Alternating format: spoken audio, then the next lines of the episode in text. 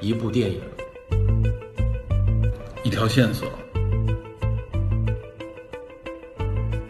带您探寻电影中的科学与知识内核。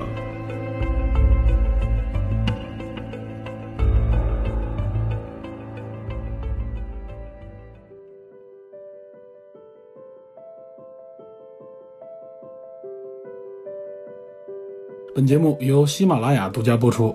Hello，大家好，欢迎收听本期的电影侦探，我是 Peter。啊，我是 DP。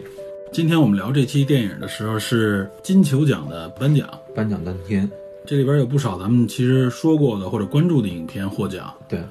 比如说布拉德皮特获得了金球奖第一次获得了最佳男配哈。对，好莱坞往事的，布拉德皮特，我觉得好莱坞是往事里边的表演还是非常到位的，嗯，这好像也是布拉德皮特在主流大奖上啊，在表演方面获得的第一个奖，好像是。男配应该是第一个奖。对，而且原来他一直也是属于那种被大家认为是偶像型的这种影星，对对对所以他一般和这种大奖呢就距离比较远，就像阿汤哥之类的这种啊，嗯其实离大奖都比较远。然后另外呢，就是我们今天要谈一部啊，也是在本届金球奖上获了一个表演奖的影片，就是获得了最佳女配哈，应该是最佳女配，劳拉·邓恩的，对她因为《婚姻故事》这部电影对，获得了最佳女配啊。嗯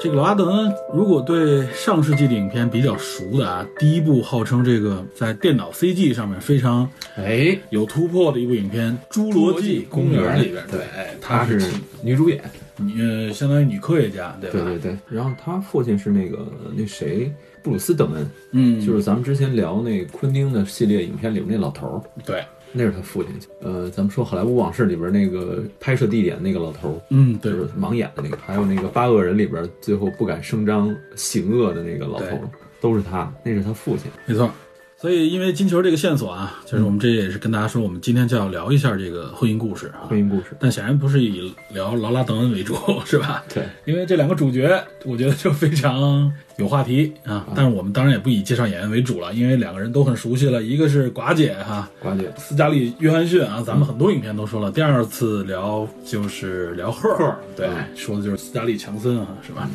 然后另外呢，凯洛伦老师是吧？嗯亚当·德莱福，咱们亚当·德莱福，咱们刚说完的《星战》里面，《星战里边也说了就介绍他，而且你在里边也提到了这部影片啊。，对，正好今天我们就要谈一谈这部影片。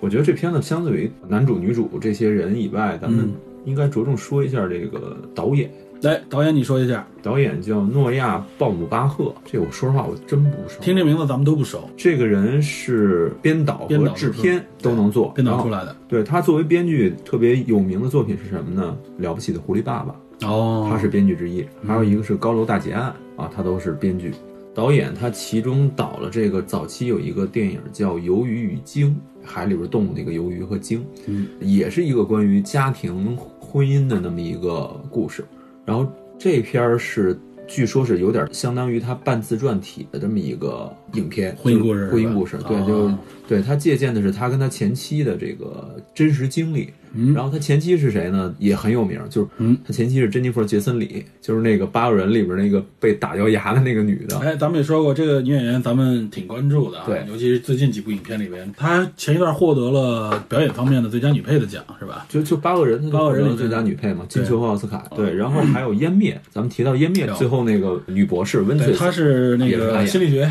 对，对她是个领队加心理学专家嘛。对，也是他。嗯，这个诺亚和詹姆·杰森里两个人是零五年结婚，一三年离婚，有一个女儿。然啊后也是八年左右的时间，嗯，你看这个片里边，他们那个孩子就是七八岁嘛，对，啊，真实经历。然后这个导演现任的女友也是一位演员，叫格雷塔·格威格，演过伍迪·艾伦的《爱在罗马》。反正也是圈内人，是吧？对，然后他诺亚这个导演，咱们就简称叫诺亚了。嗯他自己担任导演、编剧和制片人的另外一部作品叫《弗兰西斯·哈》，片儿主演就是他现在的女友。哦然后另外那个片儿里有一个男性的角色，就是亚当·杰莱福哦演的。她算是一个文艺片导演吧。对对我看了一下，她在《水中生活》当中充当过编剧，编水剧。中生活》也是韦斯安德森的那个咱们原来说过的一部，对对对，属于他系那个系列作品当中一个也算比较有名，主演 Bill Murray 白胡老爷爷。那个了不起的狐狸爸爸两个人就是合作嘛，嗯，那个对。片子两个人都是编剧嘛，然后韦斯安我德森也是编，剧，然后我看他还编过什么呀？编过一个动画片儿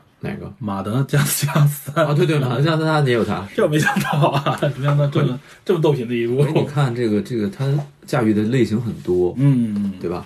都是有潜力的有潜那力个编导人员对啊。，然后嗯、再提两个小配角吧。第一是这个叫雷利奥塔，就是咱们除了那个女律师以外，这个南方那个强硬的男律师，这个我熟啊，是吧？，对啊，这个从当初《致命 ID》哎，到这个很多黑帮片啊，好家伙，对，好家伙，这哥们儿的眼睛你一看就特有戏，对，而且特是那别种的有不那好种。惹、啊对，这哥们儿比较邪，看着啊，哎就是他那眼神一看就特邪。而且他正邪其实都能演，他主要的这个印象演的啊，基是邪的本多都是邪的这个角 色啊，要不就是邪恶的一个警察啊，或者邪恶的一个律师之类的那种感觉。我在那个还有一个特小的片子叫《迫在眉梢》，那个丹德尔·华盛顿演的。丹他德在尔里华他在里边演一个坏警察，就是一个特强硬吧，也不能说是他坏。对他属于这种啊，可以当黄金配角那种感觉。对他给你配戏的时候啊，尤其是做一个这种反派的这个角色配戏的时候，他是一出个彩嗯出彩的人。对，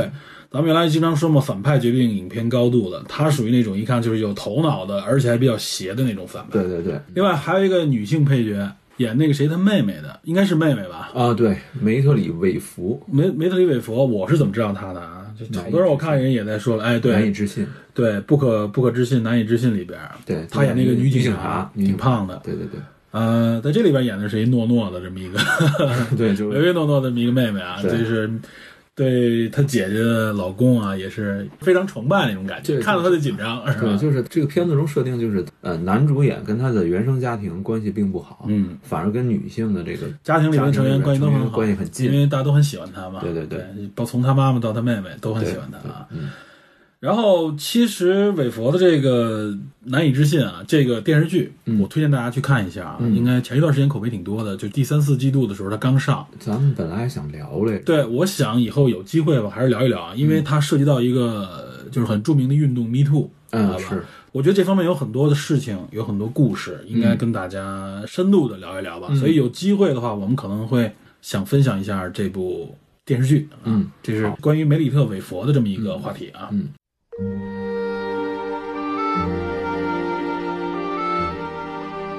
然后咱们回到这部影片《婚姻故事故事，咱们还是简单说一下剧情吧。》，非常简单几句话啊，因为叫 marriage story 嘛，婚姻故事。但实际上，影片的开始就告诉你了，他们处在的是一个即将分解的一个家庭，对，也就是即将破裂的一个婚姻的前夕啊对，以这个为切入点，嗯，夫妻两个人啊，有一个儿子，儿子也是六七岁、七八岁这个样子，对，而且儿子有一定的阅读障碍，呃，有一点阅读障碍，反正儿子的性格呢也比较的比较的依赖他们两个人，对，对吧？对所以这也会成为他们两个在婚姻离婚的这个过程当中需要着重考虑考虑一的个事情因素。在影片的开始，他们两人都在纽约，是演艺圈，主要是舞台剧之类啊舞的，台剧的，算是专业从业人者员，从业从业者者是专业人员。对，丈夫呢，德莱福是实际上是这个工作室的一个领导者，啊导演导演也是。然后他呢有这么一个小团队，对，然后有表演，而且呢在业内是被非常认可的啊。是一个就是很有潜力，同时也获得一定业绩的人。对，它主要针对的是专业的演绎，尤其是这种舞台剧啊，就属于相对来说我们所谓的比较高端的这一这一个圈子里边。嗯嗯嗯，然后呢，女主演就是约翰逊呢，是他妻子，等于是跟他结婚以后呢，基本上就跟着他一起混。对，但是他但是他在之前的时候，啊实际上明星对他也本身也是在演艺圈有一定的名号了，对嗯尤其是在可能是电影、电视剧方面，在 TV 方面啊，对已经是一个明星了。而且呢，在影片当中，他也正处在一个转型期，又啊有这个片场希望跟他合作呢，拍一些主流的电视片和电影，电视剧对对电视剧，嗯，所以他也属于星途方面呢，呃，一直在上升的这么一个阶段。对因为她老公的原因呢，又是一个导演，所以他们两个人使得这个工作室也好，或者说他们的事业本身也是在良性的发展啊。嗯，这是一个背景，事业方面，但他们俩是同行，这一点大家要注意。而且他们两个是在一个团队。对，是一个团队，一个公司，是同行还是啊？对这可以说是婚姻当中的大忌，一个 对不能说大忌，也起码是禁忌吧，是吧？对，就是两个人是同行也就罢了，还在嗯还在一个公司里边，对是这吧个学生咱们是参考一下最近著名的一个互联网公司啊，曾经的这个在卖书方面最牛逼的公司？Amazon 是吗不是之前。 啊，啊党党。 对，哎马妹子已经算不错了，和平分就手是了。我说的就是阿妹子那个是比较贝索斯那个是比较合理的分手嘛，贝索斯的分手是号称最贵的分手，最最贵的的离婚，对吧？好像他本身也是当时处在这个世界首富嘛，然后因为这个离婚，他妻子分走了将近几百亿吧，几百三四百亿，几百亿。对，所以他自然肯定会减减很多，虽然不是对半儿吧，但是也是减了很多。那个是还好吧，那个对是，而且人家走的是这正规的法律啊正规的合理的，对，今天我们讲这影片的时候，也会稍微说两句这方面的内容啊，因为这部影片里边也涉及到这个整个流程。嗯，对，就是一个司法方面参与到离婚的过程当中啊，律师之间嗯啊，对啊，怎么来推进这个这个流程？哎，另外一个，咱们刚才说当当这个啊，大家都很清楚啊，对，闹得很狗血的是吧？他们俩就是一个创业公司从头开始，然后最后就是同行，最后可以说就是反目成仇了，对吧？对，闹的一撕个破脸了，真的是让大家当成八卦和笑话来看的这么一件事儿了，对吧？而且公司实际上等于是随着他们的破裂，也慢慢的，当当本身也确实是从一线早就退出了，在卖书方面，很多被很多后来者超越了。很早以前就是当当的这个卖书，其实就赶不上类似于京东啊，对，嗯京东这种大的这种综合类平台已经对超过这种专有平台了，这跟互联网的发展也有关啊。当然，我们今天不是讲互联网创业，所以我们只是提了一下这个婚姻方面的故事。嗯，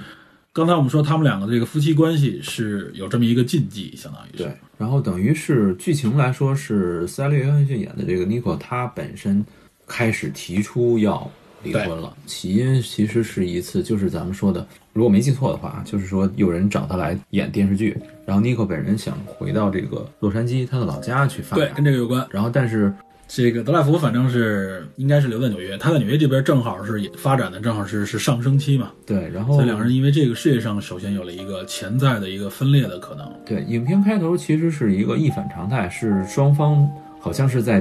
协调自己婚姻的那个状态，嗯然后协调的那个人就有点类似于心理学的那么一个人，让这他们个面在对方的优对点这个其实，在现代社会啊，从西方社会其实到咱们到国内，这个都很普遍了。嗯，它是属于有点类似于就是为了弥合夫妻双方矛盾的一种心理辅导。婚姻调解，对婚姻调解，你可以这么说，没嗯错。然后它采用的方式是一个其实也比较主流了的方式，嗯，就是让双方用文字的方式来描述自己对自己的另一半的这个印象啊、特征的描述啊、优点优点，主要是以优点为主主，要优点，描述出来、写出来，然后呢，双方念给对方听。对在这个念出来的过程、回忆的过程当中，一方面你回忆的过程当中就嗯把很多美好的东西带出来，因为它主要让你描述这些好的东西嘛。对对对，另外一个在念的过程当中，又两个人在一起念给对方听的时候，这是一个怎么说呢？非常你说是很套路的一种啊，拉近弥合彼此关系的一种手段。嗯，但是这里边我还当时还挺担心，我看一下是他们会不会这么去走。结果斯大林约翰逊呢，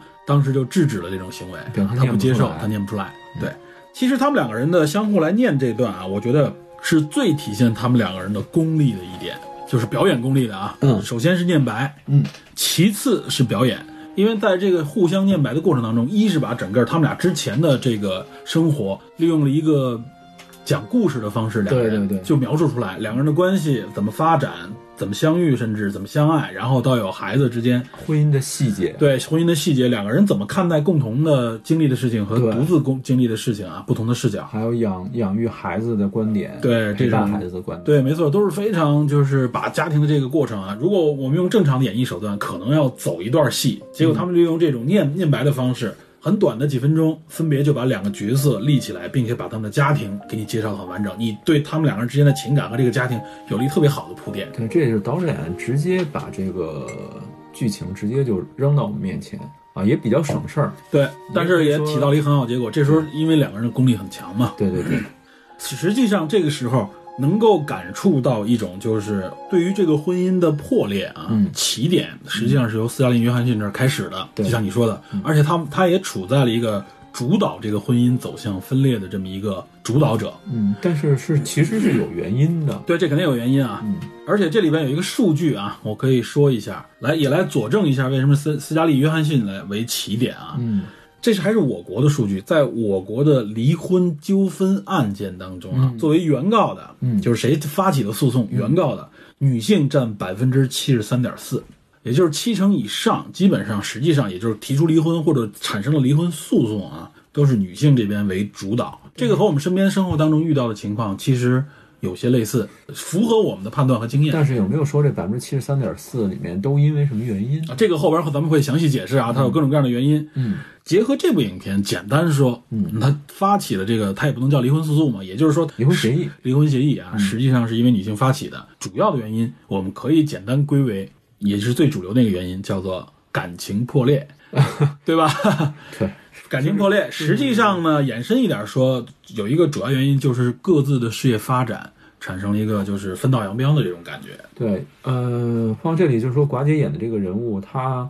自我意识开始觉醒，对你，或者说是自我意识在不断的对演化，对，她在她在婚姻过程中，她回想她以前的生生活，尤其是婚姻生活，嗯，她几乎都是从属于这个男方的，没错，无论是说学习、呃生生活还是工作，主要是她工几作，嗯乎都是为这个男性服务的，为自己的丈夫。因为她丈夫是导演嘛，所以她丈夫跟她之间也形成了一种，有一点她丈夫在主导她的这种对感，觉主导这种感觉，然后她会觉得她之前没有意识到，后来嗯她越来发现这个事情在束缚她，而且她还发现她的丈夫出轨，嗯啊有出轨是一个应该是在这里面其实起到了一个比较重要的推动作用，对应该但算是这个影片里边把这个出轨这一块儿就是淡化轻描轻描淡写的推过了，这块儿咱们后边也可以做详细的解读啊，在离婚当中这个出轨的问题，嗯，嗯，反正主要这个影片所表达给大家的，不是说强调他们俩的感情破裂是因为出轨，是因为大家各自有新欢，没有，嗯，主要实际上是大家各自的事业发展和生活，包括心理上面有了更多独立变的化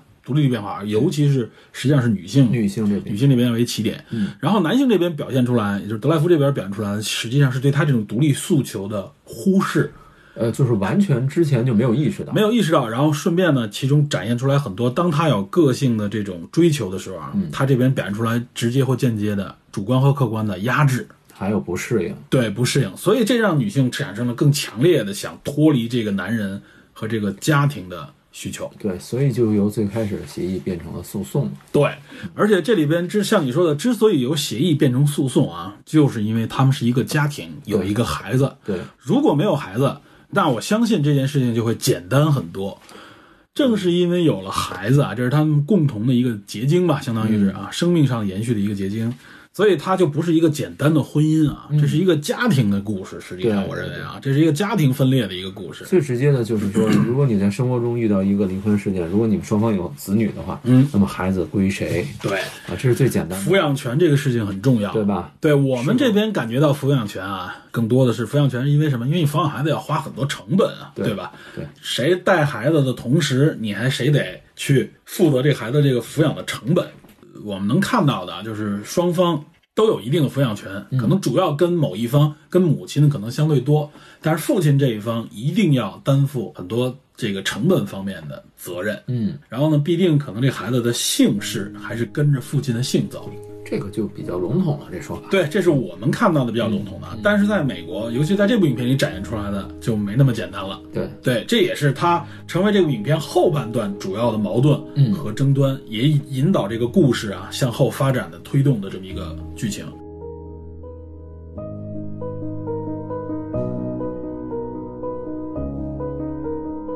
他们俩从这个提出分家到不得不进入到法律流程，因为孩子的问题，嗯，就取决于这孩子到底是留在纽约还是生活在洛杉还是矶生活在洛杉矶。对和双方的家庭啊，以及和双方的这个负责的这个成本都有关。嗯啊，这个女士反正也是事业上面蒸蒸日上，男士实际上这边也刚刚获了很多奖，对对吧？这也是穿这个穿插在当中，所以这些事情就变得很丰富。就两个人还不是说贫贱夫妻百事哀那种啊，他没有那种矛盾在这个婚姻故事当中出现。嗯，他更多的实际上是各自有自己的追求和理想，有自己的道路的时候啊，回过头来看这个家庭又无法完全割舍的情况下、嗯啊，展现出来的一个问题。包括后边诉讼，这个男性呢，女性主要是被这个女配角劳拉登，劳拉律对律演师，演的这个律师所带领或主导吧。对男性这边实际上呢是换了一次律师啊，是吧？女性是这样，就是最开始管理演这个人物是想找一个律师，就把专业的事情交给专业人。他认为这个事情应该没有那么复杂。对，然后男性接到诉讼以后，他就是要求他也要找一个律师来匹配这个诉讼。嗯，他最开始找到这个咱们之前说的这个人雷利奥塔演的这个强硬的律师，对，啊这个律师跟他一说那点东西，他一听，哇塞，你这剑拔弩张跟战争一样，对，是然吧？后对方最开始说说我每个小时九百多，嗯九百，五五十美元，然后这个这个男性就觉得自己掏不起。第二就是说，你要做好最坏的准备。对他就是把最难听的话和最就是争端到最后最极端的事情都告诉你对，反正就是我要上的话啊，咱就这套这套程序来，嗯我才能保证你把孩子留在纽约。就是因为你如果站在律师角度，其实这样做，我觉得是无可厚非的。律师嘛，他是要把最坏的情况考虑清楚的，而且律师本身的他的出发点是什么？就是保证他当事人的最大利益。对他要维护的就是当事人的利益，对，他维护当事人利益是他的职责。所以对方的诉讼就是他的敌人，对，而且这两个强硬的律师站在一起的时候，又是离婚案的，那么最后矛盾受承受伤害最多的其实是这个双方，对夫妻双方。所以德赖夫一开始接触完了咨询完了以后，他觉得哇塞，这太凶残了，不不需要这么这么狠 对，的。我们就我们就随便就是他认为就是简单一好聚好点，散完事儿对啊啊！我要展现出相互之间这种关，维系一下之间彼此的面子也是。对，但是他又有一个顾忌，就是他想要孩子的抚养权，嗯，他想把孩子留在自己身边，嗯这个其实是导致后来他又找那个强律师的一个出发点。他中间是因为这还是对方这个斯嘉丽的母亲啊，偷偷给你打电话，对对对说我认识一个，他原来是这个在这个演演艺圈里边做别的诉讼的，对后来他转向家庭，转向这个婚姻纠纷，对吧？你可以找他，嗯对相对便宜一点儿，这对，样那老头儿非常和蔼，然后看着就与世经历无过争很多，与世无争啊，还跟他说我们采取怀柔政策，打动对方啊，这样才可以。对，而且老头儿是那老头儿说了一句非常经典的话，嗯就是说，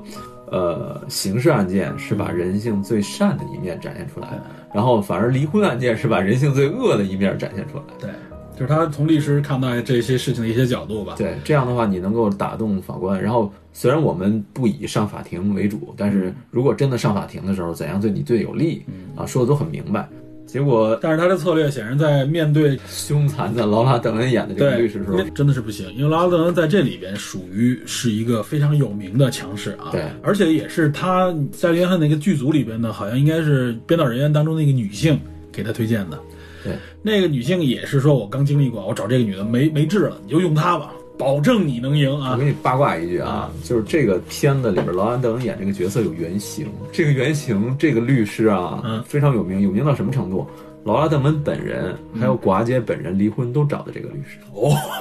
哇塞，那可 以了，明白吧？这个故事参考性很强啊。对，是吧所以其实都是带着个人经历的对啊。他演起来也非常的得心应手我。看，所以它这里边你展现出来那个女性角度的，带有一种女权色彩的一个律师啊，在这里边明显感觉他也带着一股那种，就是我们绝不让步，我肯定要捍卫你任何的基于女性的这个权利啊。而且而且，就是这个片子中，寡姐演的这个角色几乎在婚前是没有什么过错的，啊，就是相对来说，其实男性也没有什么过错，除了那次所谓的这个有一次出轨，出轨以外，嗯其实也不能说是过错，更多的上是不是说那种硬性的，而是说嗯对女性的这种发展的忽视和漠视对，啊。这种如果说这种东西算过错的话，那确实是有，嗯但是硬性的，好像除了这种出轨以外，没有特别明显的东西。所以他们主要打的一还有一点就是他们谁有能力来抚养这个孩子，对这个孩子发展好，这实际上也是美国法律啊，包括离婚纠纷里面非财产类的孩子抚养权这一块儿，他们要考虑的最重的一点就是这个小孩儿。应该怎么样抚养？我们要绝对保护这个孩子的权益，对不可以让这个不适合培养，比如说你有一些酗酒啊，一些吸毒啊，包括你可能行为上面你有犯罪记录，这都是污点。有了这些，你你想领养孩子就难上加难了。所以男性的这个律师就想说，因为管姐之前有嗑药的历史嘛，说他是嗑药，和还有一个跟酗酒有酗点酒关有点关系的。就想把这个东西拎出来作为攻击的手段，从而获得孩子抚抚养哎权，。这也就是影片后半程里边，就两个人对簿公堂的时候，嗯，律师们不得不把双方啊很所很多所谓的他们两个人知道对方的一些隐私的内容拉出来亮给法庭对。来进行攻击啊，这个实际上是对彼此对感情的一个特别大的一个伤害过程。对，而且这段戏开始是感感觉是一个对决嗯啊，就是男男女双方律师，但是镜头不断的在给德莱福和斯管蒂理嗯约翰逊他们两个人的眼神，就是两个人又想争取，又很尴尬，他们不能乱说话，首先对，又然后不很能尴在尬这个法庭上有太多的表现，然后同时又觉得这样很糟心的那种。嗯嗯嗯，啊，这段戏群戏吧是嗯挺好的，对，展现出来了两个人内心的这种纠结。对呃，所以这个对决也是让律师来嘛，这也是符合实情的，就是很多事情你让律师去吧。所以为什么美国人对律师有特别大的仇恨啊， 知道吧？就是离大家都离不开律师，但对律师都很仇恨，不是有那笑话吗？啊，说九幺幺，然后这原来咱们说过这个啊，说过这个梗，你说，记着三个人嗯啊，第一个好像是美国的国防部长还是谁来着？哎，我想不起来了。反正第一个人问的时候，就是明摆着是让他去天堂的，所以他们进天堂之前，上帝要问他一个问题。嗯，他说：“我问你，这个九幺幺发生在哪年？”啊，他说：“这我知道，二零零一年嘛。”嗯，他行，你通过了，你回答正确，你进天堂。第二好像是小布小布什总统啊，嗯小布什总统本来在那时候那口碑就很差，知道吧？就是在后来啊，嗯然后问小布什总统：“你知道九幺幺这个一共死去了多少人吗？”嗯，他说小布什，我想了一下啊，三千多人，美国人嘛，三千多人因为这个恐怖袭击。上帝听，行，你这也对了，你可以进天堂。嗯第三个是个律师，知道吧？ 请你说出这三千多人的名字，知道吧？ 这意思就是说，大家都很恨这些律师，不想让他们上天堂，知道吧？这个笑话具体我想不起来，反正大概是这嗯我么我个意思听过类似的，对，就是体现人们对律师的仇恨。因为我们就拿婚姻是这个离婚案来说嗯啊，真的是可以说是这个整个过程，律师帮你争取的是你想要的一个权益，但整个过程啊哇，那真是腥风血雨、针针见血，刀刀见骨的这种感觉啊。那经历这个以后，就是你恨死这个对方也好，或者自己也好，都恨死那个律师了。对反正律师那感觉就是黑锅我来背，但钱我也得挣，知道吧？反正这事儿跟我没关系，但是你的权益我给你捍卫了，对，所以在很多有争议的案件当中，尤其美国嘛，注重诉讼嘛，它是嗯以这个律师实际上是主导整个法庭辩论的一个主体。他是一个程序的整个的参与者，参与者和主导嘛，因为对主要就是法庭抗辩是他们两个人在抗，是正方和辩方的对律师。而且这个案件就是离婚的案件，跟别的案件还不一样，嗯就是你说的，它涉及了大量的个人隐私，每个人都不希望自己隐私在公众面前，夫妻之间的隐私这样展啊现出，来个体的隐私，甚至比如说其中里边还举出一个就是。斯大林和你跟他通电话的时候，因为吵架，嗯最后说出来说我黑了你的邮箱，然后我查了你的邮件，对，知道你这个出轨的事情之类的证据。实际上，本身的黑邮箱这个事情也会被拿来当为一个污点，对啊相互攻击。所以你说这样的事情，最后导致这两个人就觉得这样两败事情俱伤嘛啊这样事情好像不太对劲，进入了缠斗阶段。啊对，然后两个人就约了一次见面，嗯然后呃，再进聊一行了下一次进行了一次所谓的沟所通谓嘛嗯的，沟通，但是这个沟通以一场争吵、激烈的争吵结束。嗯，呃，这是整个我觉得这个电影里第三段非常好的戏。第一段我没说，就是寡姐见律师的那段大段独白，嗯那好像据寡姐自己在接受采访说有四十多页的纸嗯，啊，他们这里边有大量台词要去说，就是能展现呃他个人的功力，他包括他描述时候整个情绪的变化、波动，他的眼神，还有整个的这个场景，嗯包括劳兰德恩跟他的简单的互动，呃，那段戏是很精彩的，嗯独哼，角戏。嗯呃，接着就是说我刚才说的法庭那段戏，再下来就是这段争吵的戏。对，这个争吵戏我也是之前高，也是最后边的一个高潮，想对，这段争吵戏，我之前在那个说星战那期时候，我说我看我特别难受，嗯后来我反复的去想了想，又看了一下这个这个片段，我觉得好像我大概能理解为什么我觉得特别难受，嗯就是男主角和女主角的设定和男主角女主角的表演方式，其实真的是完全不同的。很多人说说亚当德赖福这段表演比寡姐要好，但是我个人觉得寡姐比他的演绎啊，嗯对角色的演绎更接近真实，而亚当德赖福表演的更像是一种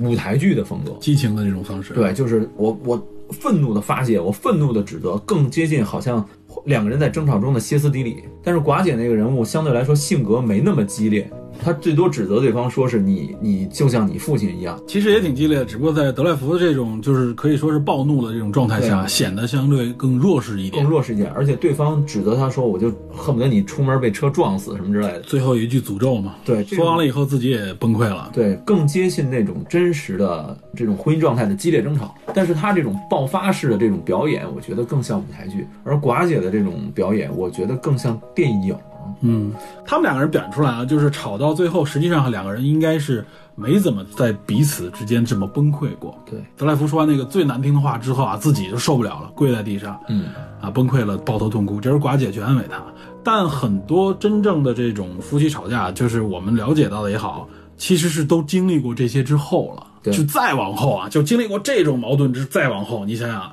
然后还没有分开的这些啊，处吵不处在一种苦斗的这种状态，吵不动吵不动啊，真吵不动所以那个时候就没有这些情感流露。对对吧？所以他这里展现的还是在处在一个相对来说，在他最应该分手的时候，最应该分开的时候分开了。对，它是为了这个整部戏的剧情吧，我觉得这嗯里需要一个两个人的双方的激烈的矛盾爆发，来展现两个人最后的这么一个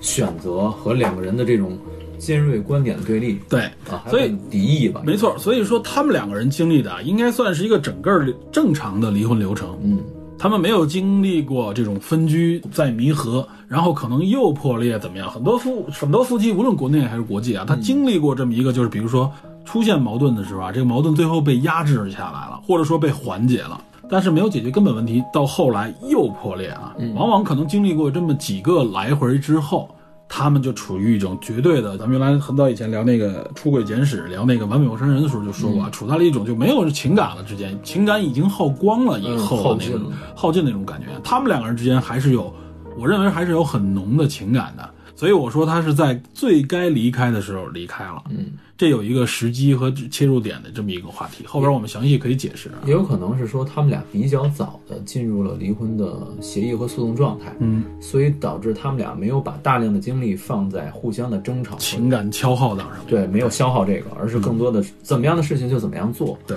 啊，我们决定离婚，我们就先去去去离婚，就去处理这件事情，而没有说更多的是指责对方。嗯，像可能国内这方面，我觉得可能更多一些，嗯就是更多的指责对方做的对不对，然后我们双方进行一种博弈。嗯，而且从往往是从双方、嗯两人之间变成了家庭之间、对亲友之间，对，甚至上升到家族之两个间。家族，对，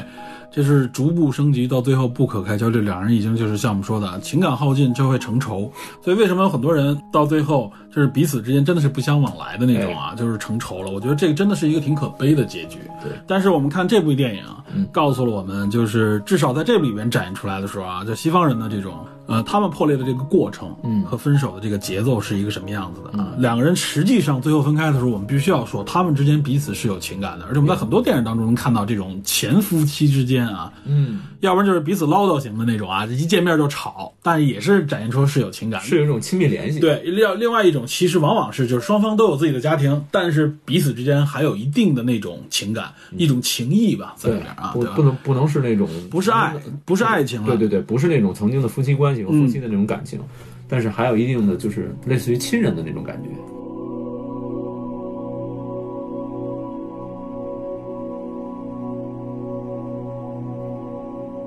所以到最后呢，实际上呢，等于是这个诉讼也已经完成了，对孩子实际上归为女方啊哎，对吧？孩子实际上归为女方，因为从这个影片里面，最后他有一个所谓的考核，这个法官啊说说说我刚到这儿啊，对吧？我对这婚姻案件不是很熟，我要派一个专家去考察一下你们双方家庭，来决定这个孩子跟谁。对，呃，所谓的专家一开始他们准备了很充分啊，觉得应该是一个怎么样的一个专家，实际上一看就是按按部就班的一个很老实的本分的一女性。就是 那个杨德福想准备的非常充分，又布置好家庭，显得非常温馨，然后又准备做很多跟孩子之间也沟通沟通了半天啊，对，但是最后弄巧成拙，弄巧成拙把自己划伤了。对，然后反正给这个观察员留下了非常不好的印象啊，对吧？觉得他这个人奇奇怪怪的，反正是其实你你你拉回头看，就是说感觉上司机演这个人更多的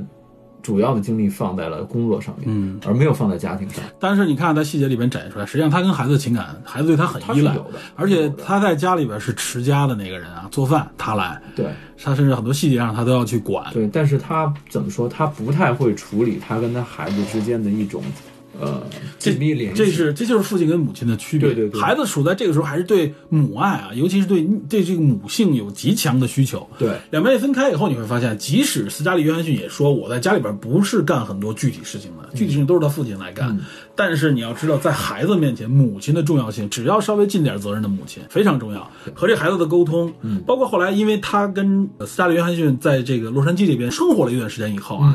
孩子明显感觉到他愿意留在母亲的这个身边，因为因为你想，父亲的家族没有给他更多的支持，他都见不着见不着其他人，就他父亲一个人，他又他又很忙，所以他跟他父亲感觉就像一个单亲单人对单人的这种感觉。而且他父亲在生活细节方面其实不太能照顾到他。对，尤其在忙工作的话，就更是如此。对，而且但母亲那边是一个家庭，一个大家庭，对对吧？还有很多的朋友，就有同学、朋友、同龄人，对吧？对从这点种种表现出来，你也看，尤其是纽约给人感觉啊，大都市忙碌，忙碌，洛杉矶给人感觉就是更宜居啊，对对身边就是相对来说更开阔一点，对这种感觉不像那个纽约那么局促。对，所以最后就是判处是啊，孩子归了母亲母亲，但是有一个小细节就是孩子在那里读那封信，就是这就在结尾了，结尾他们在准备也是万圣节之类的节日啊， 之后，对，然后呢，正好赶上每个人各自去自己的房间换衣服，对对对，这时候男主正好进了他们家里等他们的时候嗯啊，听到孩子在念，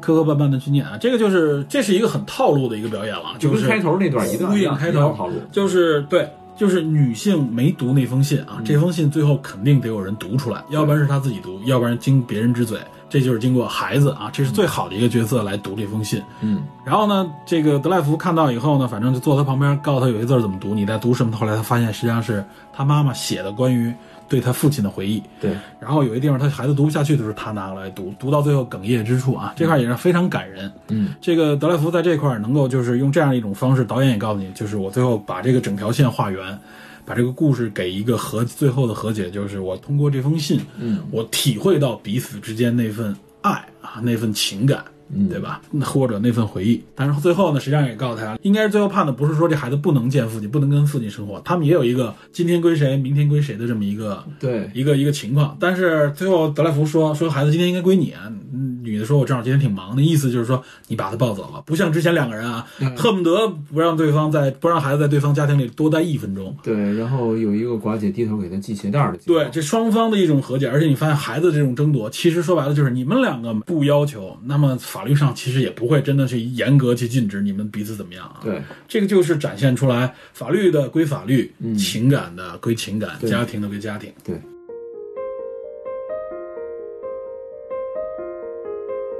所以这个影片整体下来完整度很高，嗯，容易理解，而且表演很精湛啊，情节推动也是环环相扣，很容易欣赏的一部电影。嗯，但是我在看电影的时候带入了很多嗯和我周围人的这种感嗯觉，嗯，这个是我们今天主要要聊的所内以容，所以我我看的时候，其实我是有一点别扭的，感同身受是吗？不是不是不是不能是不这么说，感不同是身受不是就是你对婚姻的体验会很复杂。你知道吗？这个这个电影啊，嗯很多人说是不能夫妻看的，我没有跟我媳妇儿一块儿看，但呃我自己看的。但是这个对于我来说，这个对我没什么太大影响，但我能理解为什么有些人说不能夫妻看。哦，很多夫妻也好，或者说，或者是甚至情人嗯啊，同居或者情人上看这个影片，就是大家会因为这部影片啊，带出很多感同身身受的是什么呢？就是彼此的矛盾，哎，会放大我的。会放大矛盾，它会让你想到这些，哎，很自然就是一想到这个，因为爱情片为什么爱看？就是你想，哎，两个人你情我愿的那个过程当中。哎，大家会有共鸣，所以适合夫甜蜜这些对很甜蜜，大家应该去看。有些东西甚至把跟你的记忆当中会有一种互补，嗯，但是这种东西矛盾的时候，它是把你我们经历的很多具体的那些不愿意去看的矛盾给你揭出来，嗯伤小伤疤、小伤口，很多心理不同的心理状态啊，嗯看到就是如果你你们之间的情感经不起折腾的话，看这个东真东西真的是会对这个情感会有波澜的，反正我看着我觉得挺难受的， 有点糟心啊，是有吧？点糟心。哎，说不上糟心吧，说不上糟心，就是对，我明白，就是有一点点难受啊，有些东西真的是不忍把这个东西看下去，就是对你，你知道，你肯定知道最后的结局是什么，嗯但是你就这个男女之间呈现的这种无奈，对抗、嗯疲惫的状态，嗯哼。和真实的婚姻状态很像。，对，你看这，我记得一开始里边有一个表演，就是他们两个人彼此要念信，但没念，嗯，体现出来有那么深的情感以后，已经走入到一个冰冷的境境地了。两人回到家里边啊，还当时还生活在一起，在纽约。嗯，说完话以后就各自回房了。嗯，斯嘉丽·约翰逊转身一进自己房门的时候，眼泪立刻就出来了，就是难掩自己那种痛苦。嗯，我们从这点也能看出来，就是表达出什么呢？女主实际上对这个家、对对方都还有深深的爱。但是是因为另外的这种是矛盾也好，或者说是情绪也好，导致他现在已经无法走这回头路了，对就那种无奈感觉就出来了。而且据说那段儿是跟寡姐真实经历有关。嗯啊，这个片子拍这立刻就会激发出他自己的感同身受的记这个忆。片子拍摄的期间，好像寡姐正在经历第二次离婚，嗯嗯所以就是就是稍微扒一句，就是这个片子三个主演嗯婚姻状态都跟这个片子有一定的联系。嗯塞利·约翰逊和劳拉·邓恩都是离过婚的人。寡姐在演这部片的时候，正好经历第二次离婚。嗯哼，本来这个导演在写这个剧本儿之前，剧本没完成之前，就想把劳拉·邓恩和塞利·约翰逊邀请过来演。嗯然后第三个，亚当·德赖福本人虽然没有离过婚，但他是离婚家庭的子女，嗯也就是说，他跟他那个查理这个角色也很像，就是家庭残缺不完美。对他经历过家庭的破裂。对， 这里边儿查理不也是吗？他父亲对他并不好嘛。嗯，所以呃，应该说都带有演员本人的成色，而且有自己生活经历。对，而且据说剧本在某些桥段是共同创作嗯的，也就是说演员把自己个人经历带入到这个剧本创作中。要有交流，这具体的这边我我会怎么展现或怎么样？哎，对会介绍一些自己的自经己的验经验，出来或者是自己的这种经历，把这种经历融入到表演或者剧本创作中，嗯，这个也是常见。没错。但是说话说回来啊，嗯说它是婚姻故事，我们也可以认为它是一个家庭故事，或者甚至说就是一个离婚的过程啊。对，这个电影本身是有它的价值和意义的啊，嗯非情感内容以外的意义，真的是让很多家庭或者说很多情侣们应该冷静下来去看一看，感受一下这部电影，很新的一部电影给你带来的一种感触。它是跟以往不同，它虽然也是一个离婚题材的电影，但它是用在离，它是用离婚的题材、离婚的故事来讲爱情。另外一个关于离婚这个话题本身，嗯我觉得也很有的说，哦，不是冰冰冷冷的离婚的法案法律，嗯，而是我们关于对离婚的一些态度和观念，嗯包括对离婚的这个理解啊。嗯。嗯首先，我在这里边先说一句，我认为离婚啊，法律上的离婚就是我们现在就不是宗教类的啊，只是我们现在现代社会的西方，包括我们中国，这个离婚的过程实际上是一个再确权的过程。嗯再确权指的就是再确立权利、权益权利和权益。嗯这个利是那个利润那个利啊，我知道指的就是对针对每一个个体的再确权的过程。嗯这个实际上是一个权利确认的过程，我认为这都是有进步意义的。嗯，对于人这个话题，对于人本身来说啊，这个很有意嗯义。我们后边详细解释。影片的内容介绍完了，我们就要谈一谈关于，可能就是主要是关于离婚的这个话题。哦，首先呢，我看到有一些影评啊，或者大家来说这件事，说这个电影也好，啊，都在说这个情感破裂怎么维系情感，这个说婚姻是爱情的坟墓，然后嗯呢又说离婚呢就是不再爱了什么的，然后有些人又说有些人复合了又相信爱了，大家经常说这种话题嘛，嗯看到一些情侣，电视剧里也有。我是觉得呢，就是这块我们要区分一下，在这里边硬性区分一下，就是其实婚姻，尤其是到了中后期有了孩子以后啊，嗯，它更多的不是爱情了，是亲情。是亲情，是家庭。对，是责任啊，它不是爱情，因为这个我们在这个完美陌生人那期。对《完美陌生人》那期里边已经说过了，真正所谓的爱情是什么？从人类的这个基因延续的这个角度，生物的基因延续角度来嗯说，为什么会有所谓的爱情？它是由哪些化学机制？化学机制对哪些你的生物机制催动你，比如说后叶催产素啊，比如说荷尔蒙啊之类的，比其他的一些信息素，嗯它推动你产生了我们所谓的，首先有这种一见钟情啊，嗯情人眼里出西施这种情况。另外也出现了这种一两年的所谓的这种满满的爱啊，能够接受任何对方的错误，忽视任何对方的这个错误和矛盾啊，这都是爱情的力量啊。这个爱是我们所说从甚至从科学角度去看的，咱们说的这个爱情是是狭义的爱情对，狭义的爱情啊，不是广义的，就是大家认为的那种情感之类的。嗯，另外呢，就是包括到最后，为什么一两年之后，大家都说是两年，进入到第三年开始，就进入到一种相对的缓和期、冰冷期，两个人呢就是这种情感不在。啊，这个在是就是那个在一次嗯再一次的对，这也是有化学方面的机制啊。就是当这个机制过去以后，大家就是其实说白了就是一种极其熟悉的感觉，本也没有没了。对，本野安没有了，他没有陌生感带来的这种社交需求，嗯，对吧？咱们这个之前的节目里都说过，感兴趣的朋友可以听一听我们关于《完美陌生人》那期啊，《完美陌生人离婚简史》那期，听过的很多朋友都觉得特别有意思啊，纷纷到这个群里边分享自己手掌的照片啊，具体为什么大家可以去那 这里期听一太听。贫了，了那对，那期那期太逗了。然后呢，回到这里边儿，所以我们今天就不说这些了，不说爱情的那些东西，不说为什么他们会分，对吧？我们不说这一点，其实这一点很多人都论述，从科学的角度，从情感角度都有。但是我们要讲的就是，真正要分的时候，我们该怎么来看待这件事情，对吧？就是为什么会走入到司法程序里边去？呃，首先有一个重要的原因，就是两个人结合在一起，他们所谓的搭建这个爱的巢穴也好，或怎么样啊，它组建的是一个家庭。嗯，这个家庭不再是你的或者是我的了，而是我们的。对，尤其是你生了孩子以后，嗯，由你们两个产生出来一个和这个家庭直接关系的啊下一代，嗯，对吧？这是血缘关系上面的，所以你们组成的是一个家完整的家庭。尤其对于这部影片里边来说，它是有下一代的。我们抛开那个只有两个人的来说，就有这个下一代的。所以当组建成一个这样的家庭的时候啊，嗯它不再是我们两个人的事情了，而它是更大的一个范围了。嗯，它更多的体现出来是一种责任，是一种义务。嗯，对吧？尤其是针对女性，因为这个家庭是离不开母亲的嘛。对咱们原来就说过，呃，其实，在最早的时候啊，这个组建家庭的主要意义是什么呢？我记得有一个德国的一个社会学家，他曾经是有有过这么一套理论啊。德国这个社会学家叫穆勒啊，他提出了一个婚姻的三个动机，哦，他认为有三个动机，一个是经济，嗯另外一个是子女，嗯然后是感情，三个重要的基本点。嗯经济实际上就是我们说的生存这一块儿。过去最主要的啊，在早期社会里边，婚姻主要满足的是经济需求。嗯这个经济不是我们现在想的，就是为了生存。一个男性跟一个女性结合，更多的是我们增加一个配合的人，嗯，来增加我们生活的能力，是一个劳动力的加入。嗯呃，所以呢，在那个时候啊，经济是第一位的。那么第二位的是什么呢？第二位的实际上是子女，就是传宗接代用的啊嘛，这是我们的下一代。因为过去人的寿命也有限，嗯一般基本上孩子抚养成年了，这个上一代人基本就死去了，平均寿命。所以下一代是延续我们基因用的，这个也很重要。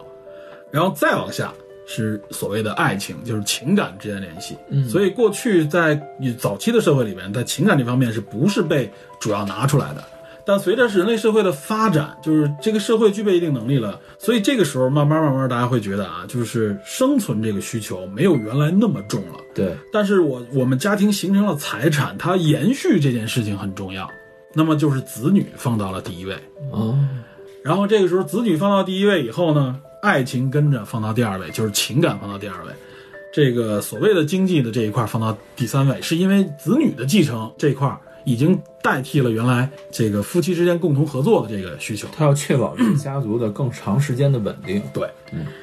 然后到了如今这个社会啊，嗯，更多的是什么呢？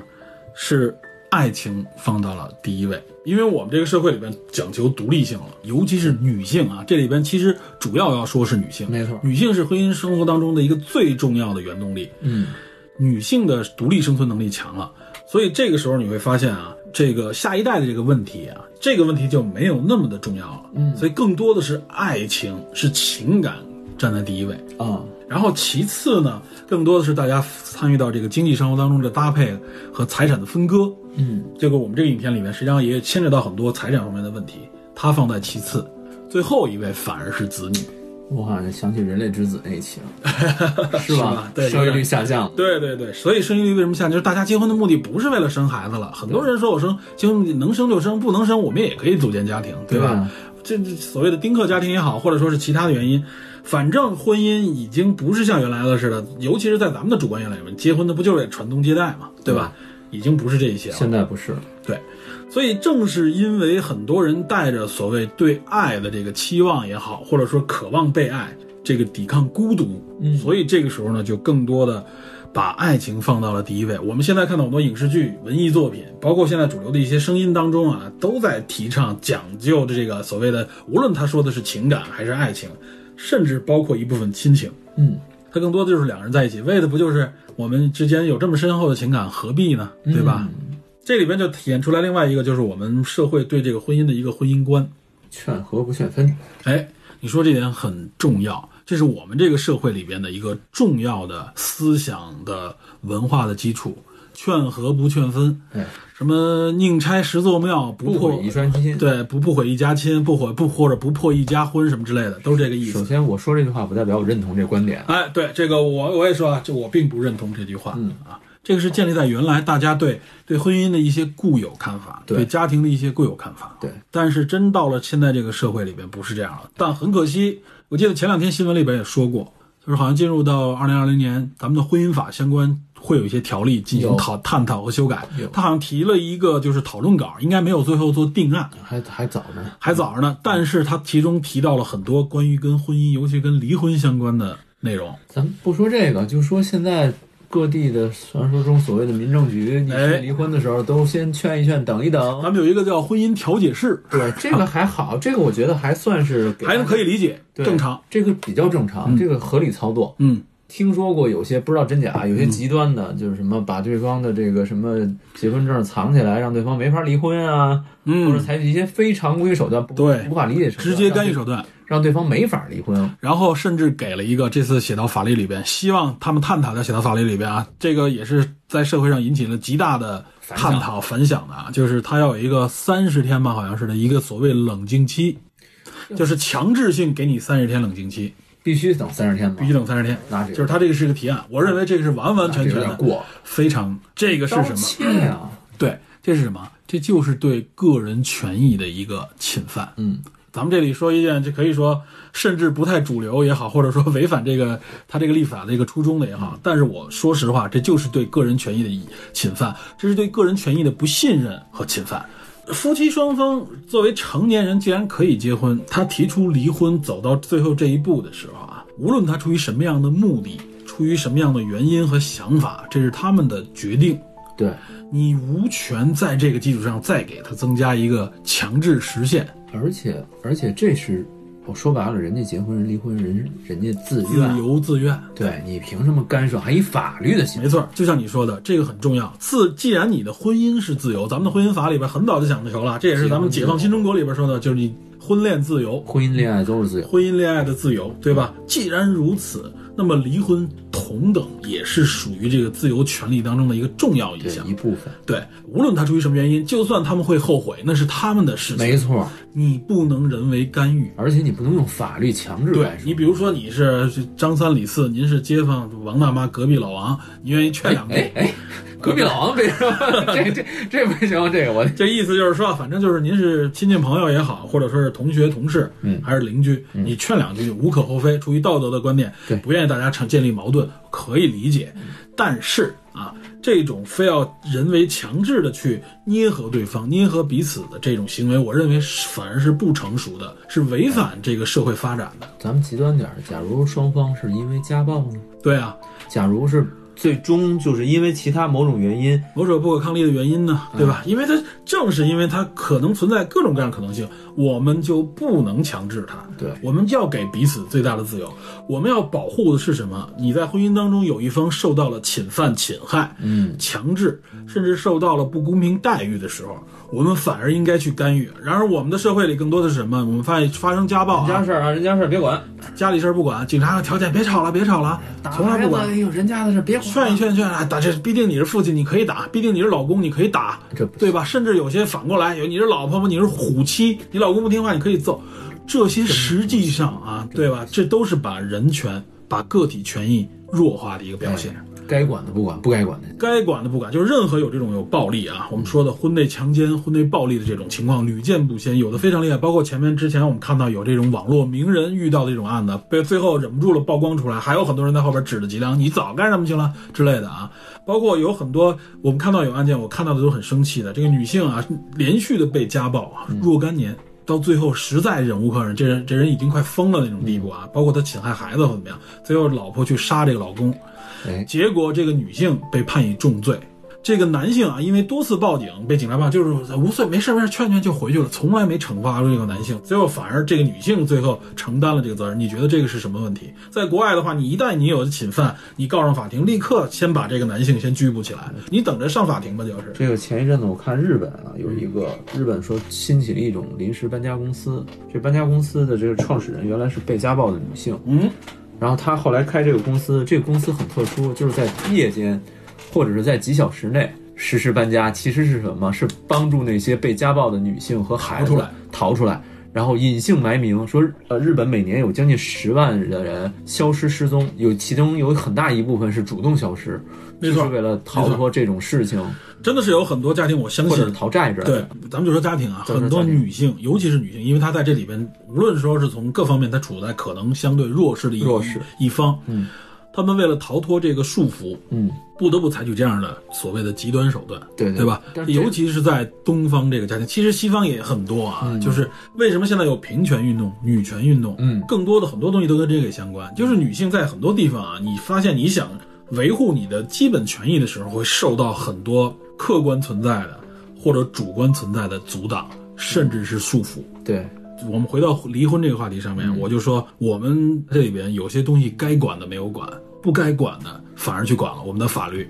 我觉得这如果这个要是通过，这太不合理了。对，这是属于文明的倒退，我甚至认为是你没有必要去强制他。你他们两个人经过可能两年、三年的准备，最后离婚，还要到你这儿再等三十天，再去折磨。如果有一方一直在受侵害的时候，你怎么算这个时间？而且如果就算就算是俩人说我离完婚以后，我立马又后悔了，出门就后悔了，我回头又离又来结婚了，可不可以啊？完那全完全可以啊对啊，为什么不呢？对吧？你是觉得你工作量觉得浪费了是吗？ 别这么说你这个处理这个，是这就是更正常的我工觉作。得原本可能立法是出于一个好意，但对这个我相信他肯定出于是一种主流的所谓的道德上的好意，就是就是你刚才说的，就是让宁大家宁拆十座庙， 就是让大家破一家冷婚。静一下吧。就我采采取中性的方法，采中性的说法说，让这就是双方冷静都期嘛冷静一对下，然后仔细思考婚姻的前前后后。但是你在这个期间没有派出这种相应的这种婚姻的调解、婚姻的辅导，嗯甚至婚内的这种安抚也好，你没有配套这种东西，而是把某一个时间粗暴的框架到两个人身上，嗯，忽视了具体情况，没错，一刀不问不问具体情况，甚至是切。对，如果这个法律通过，我觉得就太不合理了。没错，对呃而且完全之前的那些好意变成了粗暴的条款。嗯，法律为什么要有滞后性？就是它要考虑更多的可能的条对款、可能的条件，而不是说要考虑前瞻。他很多东西是一种主观的去去想，这肯定不行，法律上是底线，他不是说让你做道德上限。对，尤其是这种东西，而且离婚也好，婚姻也好，这不是道德，这是我们不要把它变成一个道德，对，这就是双方的自由。尤其很多人，你看啊，就是我们文明当中，我们的道德当中，觉得离婚呀是一件见不得光、见不得人的事情。啥叫道德？对啊，所以离婚本身就是大家把它用道德束缚了太多了。我们道德都束缚它的目的是为了所谓的家庭稳定。我们有一个关系嘛，说家庭稳定，国家就稳定。社会才稳定，社会稳定，国家才稳定。这我觉得这个想的太多了，这个其实是封建社会的时候，对那种那种结构，底层家结族构体系的对那种底细结构，如果说你这个大家族破裂了，然后就会导致种种动乱也好什么的，对这个区域可能就不安分啊嗯对，引来外族是吧？对这个有可能。都建立在封建思想上面。啊不是那个是封建社会的那种结构嘛，嗯对宗族没错，对吧？但是我们现在不文是，明社会了嘛。我们是这种单细胞结构的这种家庭，嗯，虽然是家和万事兴是嗯没有错的，但是每一个家庭都是独立自由的对，啊，这是关键。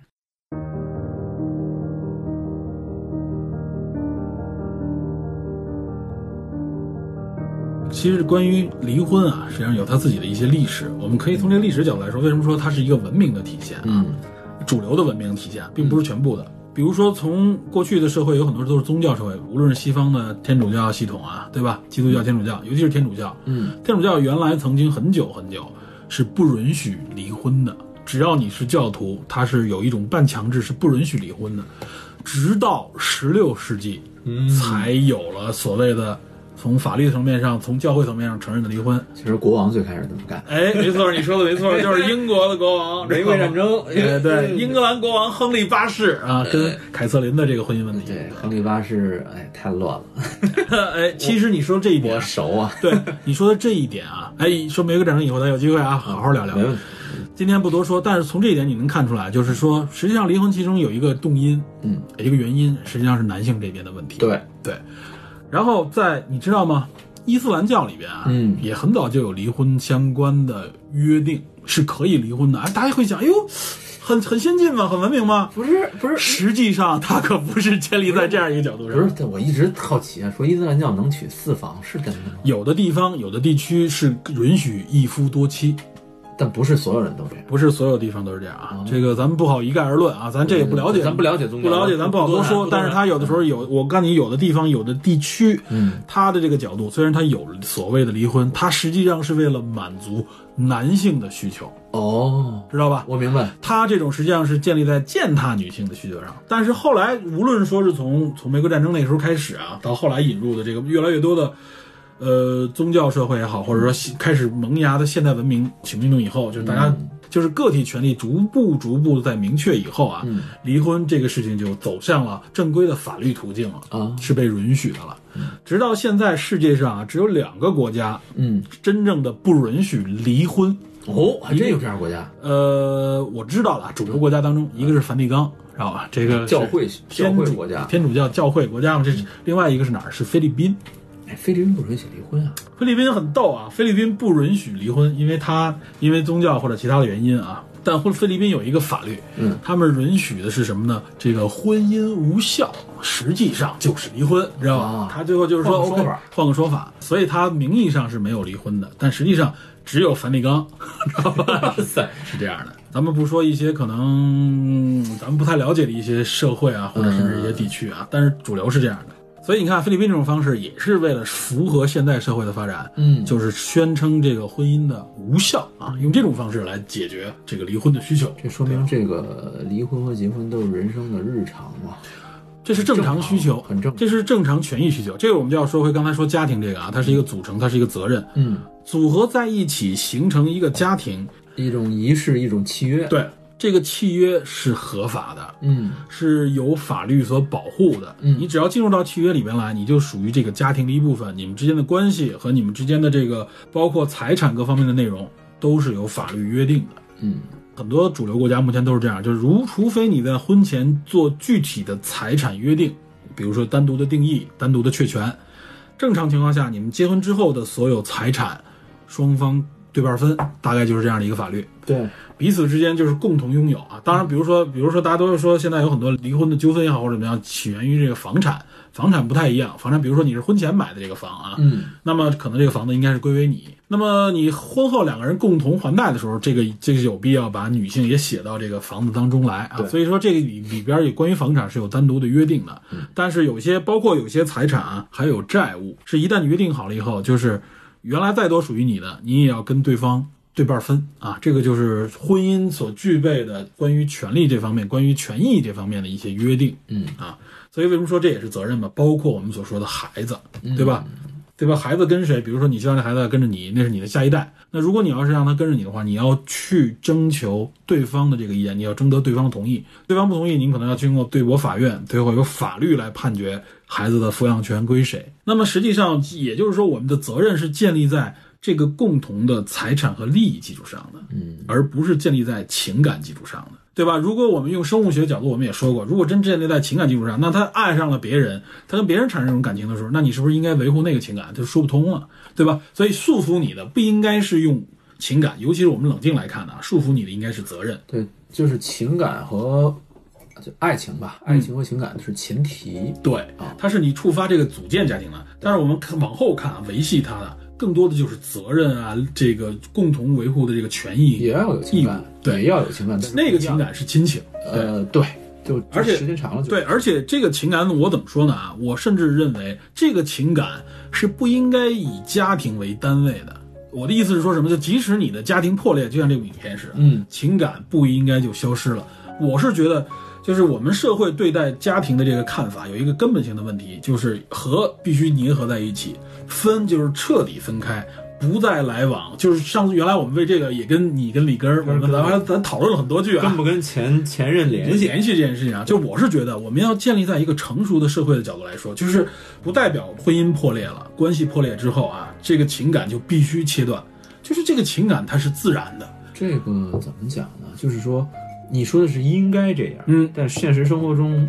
大家都有不同的选择，对吧？选择这个是肯定正常，你基于选择，我选择就是跟他不来往，嗯，我我确实跟他没有情感了，选择这样没有问题。嗯，就我刚才就是咱们延续之前咱们刚才讨论这个电影里边的一些问题的啊，嗯，就是为什么最后有些人我不说了吗？他们经过了几轮 矛盾之后，到最后剩下的只有矛盾了。仇恨，仇恨和矛盾。嗯，所以他们分开了以后会决绝的不与对方来往，想起这个人就是恨，咬牙切齿，是有有有有这种情况吗？有非常多有。真是咬牙切齿啊！我是觉得从人生的角度来说，我一直提倡就是你这么看待的时候，为什么走到那一步啊？对吧？为什么要把脸撕破到那种程度？反而是因为我们的一些固定的婚恋观造成的，就是他在该分的时候没有分开。我觉得这对夫妻就是，如果你看他照他们这样的这个情况来三轮，两个人绝对再没有情感了，对对方绝对，你信你信不信来三轮，我对吧就？够是吧？够厉害了。对啊，就是他分不开。如果你给他那个半小时冷静期或怎么样，因为财政原因或怎么样，我束缚你家族的压力，你别走，你别分。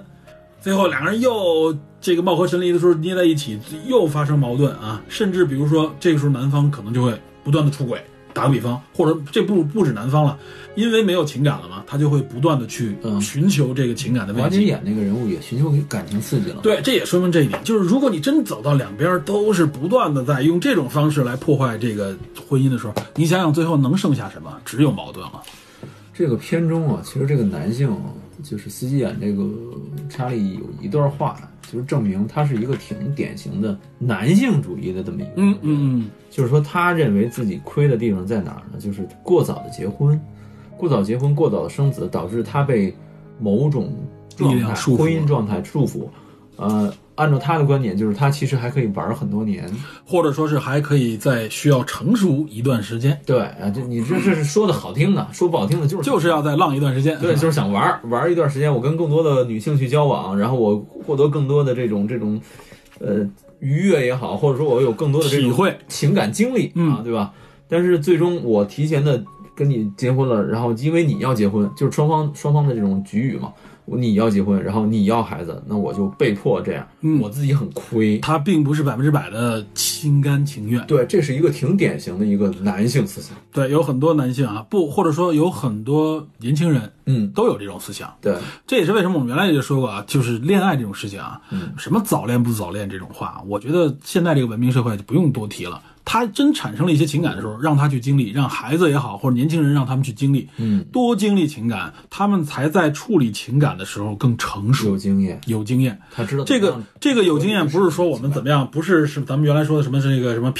PUA 是吧？啊，不是 PUA，也不是是 PUA 也不是不性是经验对，不是什么泡妞手段，不是掉掉凯子经经验，而是说你在处理情感问题的时候，你会更冷静，对你不会因爱生恨。有些人为什么会出现这种情杀，杀死对方？对这都是往往是一些情感本身就不不成成熟性格又不成熟，有些人就缺乏同理心、同情心的时候，嗯做出这种事情来。对，所以经历一些情感的磨练是有好处的。同时嗯正常的，情对感，嗯，同时，你看，一方面我们提倡情感磨练，另一方面，我们又是在离婚的这个时候，我认为，如果真想离，就放手让他去离，嗯这反而对彼此都是好处，对社会也是好处啊，嗯减少很多社会矛盾。我认为斯嘉丽·约翰逊和凯罗伦两个人之间啊，这个离婚的这个时机点，我就觉得其实是恰如其时的。挺合适。挺合适。他们就像我说，如果再经历几轮磨到最后啊，只剩仇恨的时候，那个时候再离，那就是更多的矛盾在后边隐藏了，因为有一孩子嘛。那是俩律师就真的剑拔弩张了。对，就是剑拔弩张了。律师们是给你看，就是最惨最惨到什么程度，对，对吧？反而在这个过程当中，他们两个人哎，更强烈的需要留住彼此之间的情感。嗯，对吧？虽然我们是也有在气头上，因为这个我们可能因为律师又升级了我们的矛盾，但他们冷静下来去思考这件事儿的时候，其实我们觉得我们彼此之间有些东西是可以妥协的，嗯，对吧？这个我认为是一个很正向的一个结局。哎，就是觉得有点儿，有很多人觉得说这个片子两个人离婚有点可惜，但是我觉得倒没有，嗯，我觉得该离就离。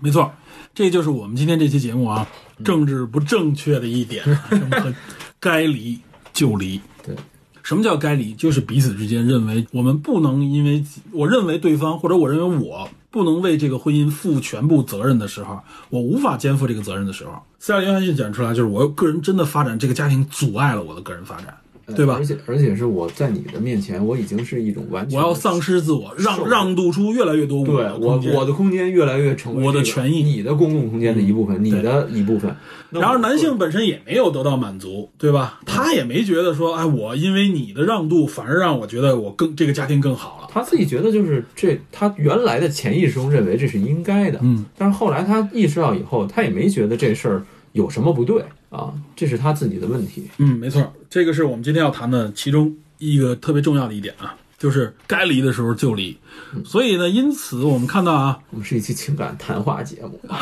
哇塞，这个情感谈话跟别的情感谈话不太一样啊，别的情感话都是劝人怎怎么避免离婚，万怎么留住对方。我觉得我们有点万峰老师的风格了。哇塞，万峰老师就是是谁？是就是这种啊，让大家万离峰老婚。师就是那个在那个广播上就是言辞非常激烈的那种，你为什么不怎么怎么样？哦，倒我倒不是这意思，我的意思就是说，大家成熟一点，要把这东西看清楚。嗯，我找着之前一句，咱们说这个该离就离，其实某种意义上说，不是让大家迅速进入某种离婚的状态。矛盾啊，不是这个意思，不是我指的这个是说，如果大家矛盾不可调和了，别硬撑对，。在这这之前，如果说你对你的婚姻有一种不太信任，甚至说觉得该结束的这种东西，你不妨先尝试一下用其他的方式方法先去解决一下，比如说像这个这对夫妻似的，电影里这对夫妻似的，先去找协调员，先去找这种婚姻的这种婚姻的心理医生，嗯哼，来同时对你们双方进行一个治疗，嗯啊，或者说还有这种协调小组，嗯，对吧？这种夫妻共同参与的，看看有没有可能是某些问题出现了误会啊，误会啊，误或者解是误解啊，比如说。呃，双方之间对某个概念有有差异，嗯，或者说双方对某件事情其实没有真正的去解决，而是都把它忽视掉了，嗯，但是这个矛盾未来会成为隐患，嗯哼，等等这种事情，如果把这些事情都做了，实在还是不能够，你认为不能够挽回的话，那么再考虑。而且我觉得咱们之前说的，说像美国也好，法国也好，其实它是一个非常成熟的现代化社会，嗯，它处理这样的事情的多元化的能力，还有它相关的组织，还有它的咱们说的律师这种律师这个体系非非常非常成熟，非常成熟，没错。所以我们可能还没那么的成熟，嗯、所以我们就要借助更多的力量。但是这个力量，我觉得最好不让不要让双方家族的人来参与。因为实际上啊，就是真正的我刚才说的，就是财产确权这一块儿啊，嗯尤其是分开以后，其实有很多细节很难分辨清楚。对，你只有专业的法律人员、律师帮你去把这个最难啃的骨头给你啃下来，对，不然很多东西你觉得表面上好像没什么事儿了啊，时间一长，有很多后来后期维权啊，哎这房子怎么怎么样，那个财产本来应该是对分后账的事情非常多。我国现在有很多诉讼是建立在这个基础上的，对对对，这个东西其实再去你再去确权的过程就变得非常的难，因为时间更长了，对对吧？有很多东西成为既成事实，对，所以其实你交给所谓冷酷的律师啊，无情的律 师，反而是对情感的一种保护。对，所以有的时候某种角度上来说啊，律师还是很不容易的。所以说为什么说律师是不能缺失，应该越来越多。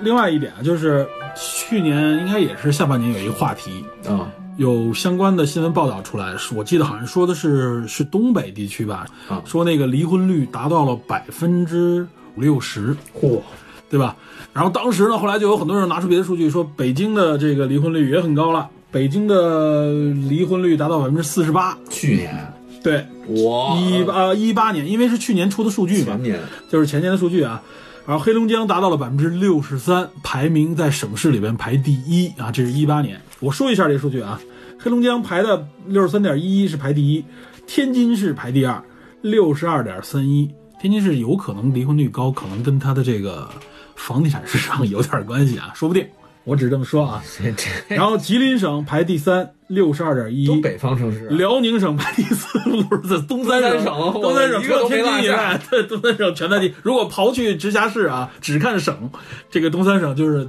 一二三金银铜，知道会吗？不会跟这个东三省人口流失有 关？呃，多少都有关系啊。我们先说这个数据，嗯然后呢，紧接着重庆市排在第五，又是直辖，五十二点六三，知道吧？超一半儿，上海市排第六，还 是直辖市。四十九点三，其次就是北京啊，排第七，这个就是四十八点三四。直辖市与东三省 同在，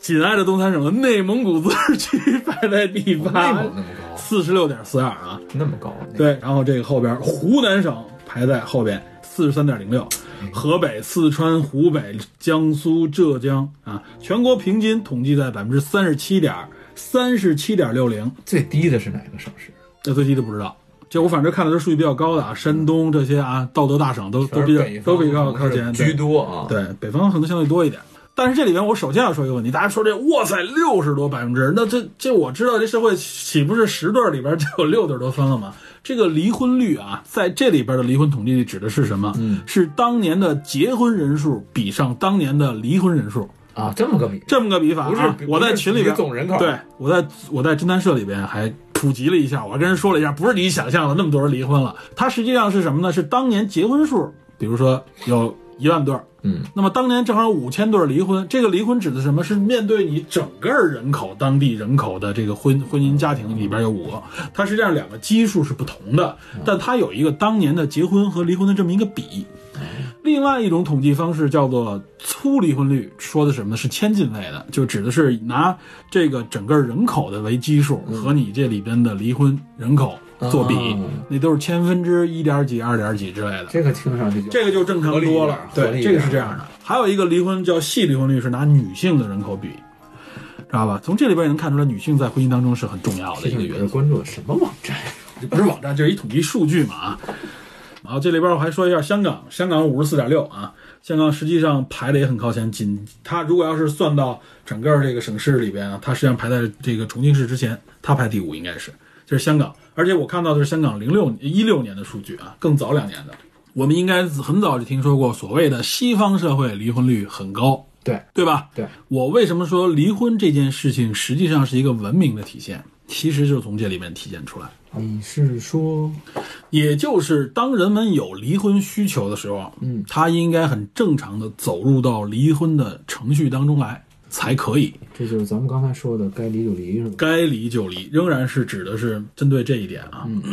其实很多地方啊，像美国这个社会就体现出来了，它离婚率高啊，嗯，它结婚的也多，嗯嗯嗯，这是它的一个特点。嗯，就大家对婚姻这个事情呢，看的没有那么的进入或逃或者逃出都没那么的恐怖，他把它当做一个很正常的人类需求对。啊，而不是当成一个严重的人生大事去看。对吧所以你看，法国咱们原来也提过，法国处处在另外一个很奇妙的状态啊，他嗯结婚很慎重，同居若干年，都两边都六十多岁了，嗯，还有呢，对吧？法国前总统奥朗德不是咱们就说过吗？女友跟他女友都同居好像几十年了，嗯，都有几个孩子了，但就没结婚啊，这也是一种态度，因为他们更多女性权利可以独立，女性可以无婚，咱不说无婚生育很多，他们也可以独立抚养孩子，他们也觉得挺好。为什么会这样啊？这个就是斯嘉丽·约翰逊展现出来的一点，这我认为实际上是一种女性权益在在被声张以后体现出来的。女性更多自我，她觉得我更多的我可以独当一面，我可以来呃完整的控制我自己的人生的时候，她不需要另外一半的这种羁绊。对，嗯有很多女性是这样的觉醒。然后咱们刚才提了一句，说这个离婚的成因问题啊，嗯，统计有没有？有，有啊我们国家就有一个统计，哦，说什么？我能看到一个统计数据啊，嗯，总结出了六七条离婚的理由。哦，第一条占最多的嗯就是感情不和，刚才我们说的啊，这是用的最多的地方，占比百分之七十七点五一，百当分年之的七十小七点甜五。甜，现在牛夫人，对，就是这已经是相当于是这个八成左右了，将近八成都是因为感情不和。我们先、先放在这儿，不详细说。嗯，然后家庭暴力排在其次，占百分之十四点八六，将近百分之十五。再往下是失踪或者离家不归，这是我国的一特点。就像你刚才说那个，也有这种情况，就跑了，失踪了，因为意外，或者说白了就是逃婚，或者说是因为其他的一些原有因。有很很很可能有很多原因。对我们就，我们看到过很多，看到一些社会案件的时候嗯啊，这个家庭其中一边儿无论是妻子或丈夫离开，去别的城市生活了，嗯在别的城市甚至组建家庭了，这种情况都有。嗯当初可能因为种种原因离开这个家啊，是经济上的原因，还是情感上的原因，甚至有可能是因为形式上的原因都有可能，嗯，对吧？反正这占到第三。然后还有什么呢？就是一些不良的恶习，家暴吗？不良恶习，家暴咱们前面说了嘛，吸毒、不良恶习，对，吸毒、酗酒、赌博，赌博是吧？？黄赌毒，对黄赌毒啊，甚至还有一些其他的更，比如说一些生活上，这人喜欢吃蒜，那边实在是接受不了啊，这这是一玩笑啊，这个太少见了。嗯反正就是这个不良恶习，主要指的是跟法律相关的不良恶习啊。然后还有一些就是因为重婚或者婚外情，就是出轨重婚放在了放到了第五位了啊，这已经是很少的比例也。不低啊。但是实际上，我在这里要说一句啊，我认为感情不和里边实际上有很多隐藏了其他的原因，比如包括出轨。只是有没有有没有事实？你说他是有事实，甚至有的时候双方都知道这个事实，但碍于情面不愿意把它不说说出来，对，归咎为情感不和。有可能对我们身边遇到过很多情况，哎，怎么样？一说，哎，就是情感破裂了。感情破裂了，大家一说这感情破裂了，你也就别深问了，对吧？你还非问谁感情跟谁破裂，为什么破裂，啊对吧？没哪天没没那么问的啊没这么问的，问这上去大嘴巴呼上去了，知道吗？对吧？这个就比问的比较尴尬啊，但实际上我认为是有一些原因隐藏在其中的。嗯，所以这个关于出轨，不说重婚吧，关于出轨这块儿，我认为是一个挺重要的一个原因。嗯这个我们之前在那个这个《完美陌生人》里边已经解释过了，我们这里就不做解释了。我们这只是说一下这离婚成因是这些，这些都是因为上升到了法院这个层面啊。嗯，所以我们更多的确实是指向的是女性这边的申诉。嗯，对吧？他受到了这方面的冲击。但这里边啊，我还要说一个说一个跟科学方面有关的话题。哦，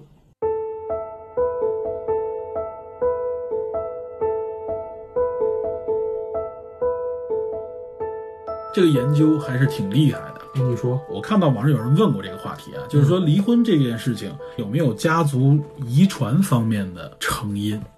遗传的，对，这个立刻产生出了两种理解。第一种理解是我们大家可能都会上来就是下意识反映出来的一个成因，就是说啊，因为你的家庭原来离婚过，你的父母，那么对你因为这个家庭离婚对你有心理上的影响和冲击，从而对让你对婚姻增加了某种不信任，或者说是某种质疑。或者说是因为家庭发生矛盾的时候，你更容易去引发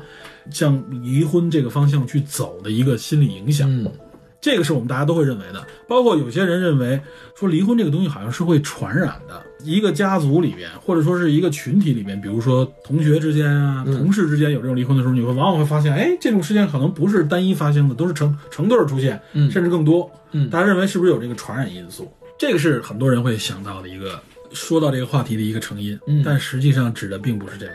而是另外一个真正的遗传影响啊。这很多人认为很扯。我看到有些人问这个问题的时候，很多人底下很底很不屑回答说：“哥们儿，你你是不是脑子有病啊？这玩意儿能有什么遗传的？是那都是因为家族影基因层响面嗯吗，基因层面，这怎么可能有证据？”很多人就直接就是非常斩钉截铁的否认。但是啊，说说，嗯，但是真有研究发现，还真不是这么回事儿。哦，这个研究是是哪儿发现的？是瑞典的一个一个调查机构，嗯，它本身不是为了调查离婚这个数据的，它实际上是针对一些被领养家庭、被领养的孩子的一些跟家庭之间关系嗯时候发现的这么一个规律。嗯，他发现什么呢？因为是被领养，因为他这个调查非常为什么说站得住脚呢？在科学上啊，他发现这些孩子们啊，他是被遗弃或者因为其他原因啊，他没有生长在当初离异那个家庭里，嗯，他反而是生长在另外一个家庭里边。然后他拿这些有过离婚，就是他的父母是经历过离婚的，嗯，然后到他成生长成人以后，他有没有离婚，和那些同样是父母没有离婚的啊，那孩子家庭可能是原来是健全的，然后他在别的家庭长大以后来对比，发现这个有有家族史的人啊，比这个没有这个家族史的人高出百分之二十离婚率，高出百分之二十。这是一个，这是一个完全可以被观测到、统计到的一个数据。那他统计了差不多一万多个那孩子有没有统计这两组他们两个领养家庭之间的离婚率？哎，就是这个领养家庭之间的内容，反而对这些家庭他们来对照的时候没有什么影响，没有差数据上差异。哦，这个基本是平等同等的，也就是说，在领养家庭里边，这个家庭离婚了，这个孩子再离婚那个比例，无论说是他原来家族里有没有离婚，都是一样的。正好成为一个反例，证明什么呢？也就是遗传这个这个原因还是有关系。还是有关百分之二十是完全可以观测出来的了。它比如说你说百分之二，这你可以说几乎没有百对分之二十。你想百分之二十这里边有很多原因了啊，比如说我认为啊，比如说如果是某种基因，嗯，它这里边没有发现说到底是哪个基因，因为这方面需要更大量的数据和研究。嗯，到底是哪个基因现在不知道。但是确实有这个百分之二十的关联，我认为这里边，比如说有的人可能因为这个离婚的这个原因，导致他就没结婚，所以这百分之二十实际上是已经是结婚之后再离婚呈现出来的一个结果。我的意思是什么呢？已经很高了。对，就是可能有些人他就不愿意，或者说他可能不适合组建成家庭，他展现出来的啊，他因为他的可可能是因为某种基因的这个影响，导致他不愿意结合，所以他结了婚以后更愿意离开。我我这是我的一个假设，完全是我的一个设想啊，所以他是为什么是百分之二十，而不是百分更高？比如说，可能这里边有有十对儿里边啊，嗯，比如说有十对儿里边，这里边只有两对儿离婚了，可能这里边其中有有有几个就没组建成家庭，嗯，明白我意思吗？所以它没有展现在离婚率上。如果要是真的能更客观的去统计的话，也许可能这个比例，我认为比例更高。那有没有说是因为大概哪个哪一组基因片段来决定的？这个目前没有发现，没有是只吧？是发现了这个规律，并没有发现导致这个规律的那个成因。就是有这么一现象。对，有这么一个现象。那这个现象说明什么？就是为什么它只有在血缘关系上才成立呢？对吧？就刚才你说的，因为正是因为是被领养家庭的一个调查，嗯所以它更好的间接证明了它不是受环境影响，它是因为受血缘影响。有点悬所以我们从这里边也说啊，就有些离婚，嗯，我们是不是可以打引号的说它是不可阻止的，对吧？从这个角度上来说，您去阻止它本身也是，这个你这有点不科学了，有点宿命论了。这个 不是宿命论啊，这个真不是宿命论。我的意思就是说，有些人他们真的是破裂要离婚的时候，我们是不是要干预他，让他不离啊，对吧？这个东西适可而止，呃，很难讲吧？很难讲。对你不能对一概而论。比如说，他这个基因展现出来，没准儿，我打个比方，这完全是我自己的猜想啊，就像我说的，他可能展现出来就是多情，他就是不愿意被家庭束缚，那你怎么能证明它是基因层面的多情呢？这不是说吗？他只有血缘这个关系可以证明，这百分之二十是只有在血缘当中被发不是现。，如果说他的父亲是多情，他也是多情，但两个人并不是基因。哎，这就是我说另外一个层面，这个就是我另外所我想说的啊，就是说它这个展现出来这个层面，它体现在婚姻这百分之二十，可能是因为多种因素原因，可能就是因为多情嗯造成的。但是因为这多情，有的人可能是因为对方容纳了这个多情，或者说这个间接的去就是没有发现也好或怎么样，让这个婚姻没有破裂。我我只是打比方，是不是这个基因有可能是跟多情有关？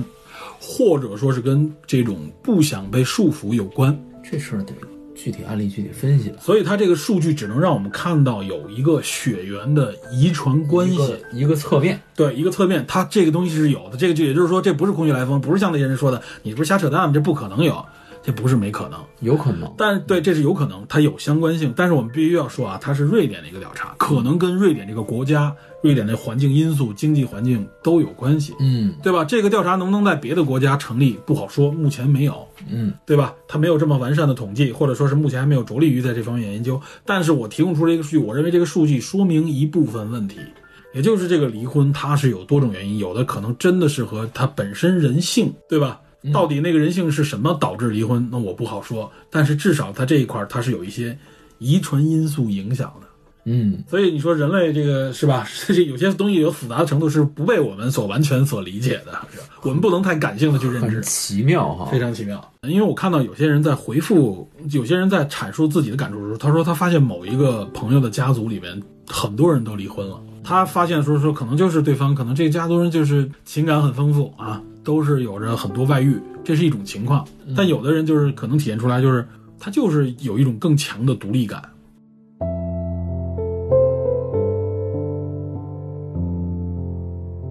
尤其现在我我我所说的，因为女性权利的这个逐步的在恢复啊，我必须说这是一个恢复的过程，嗯对，或者说是是在一个重建的过程啊。嗯，离婚的事情这个案例就会多起来，因为女性独立更强了，就像斯嘉丽约翰逊似的，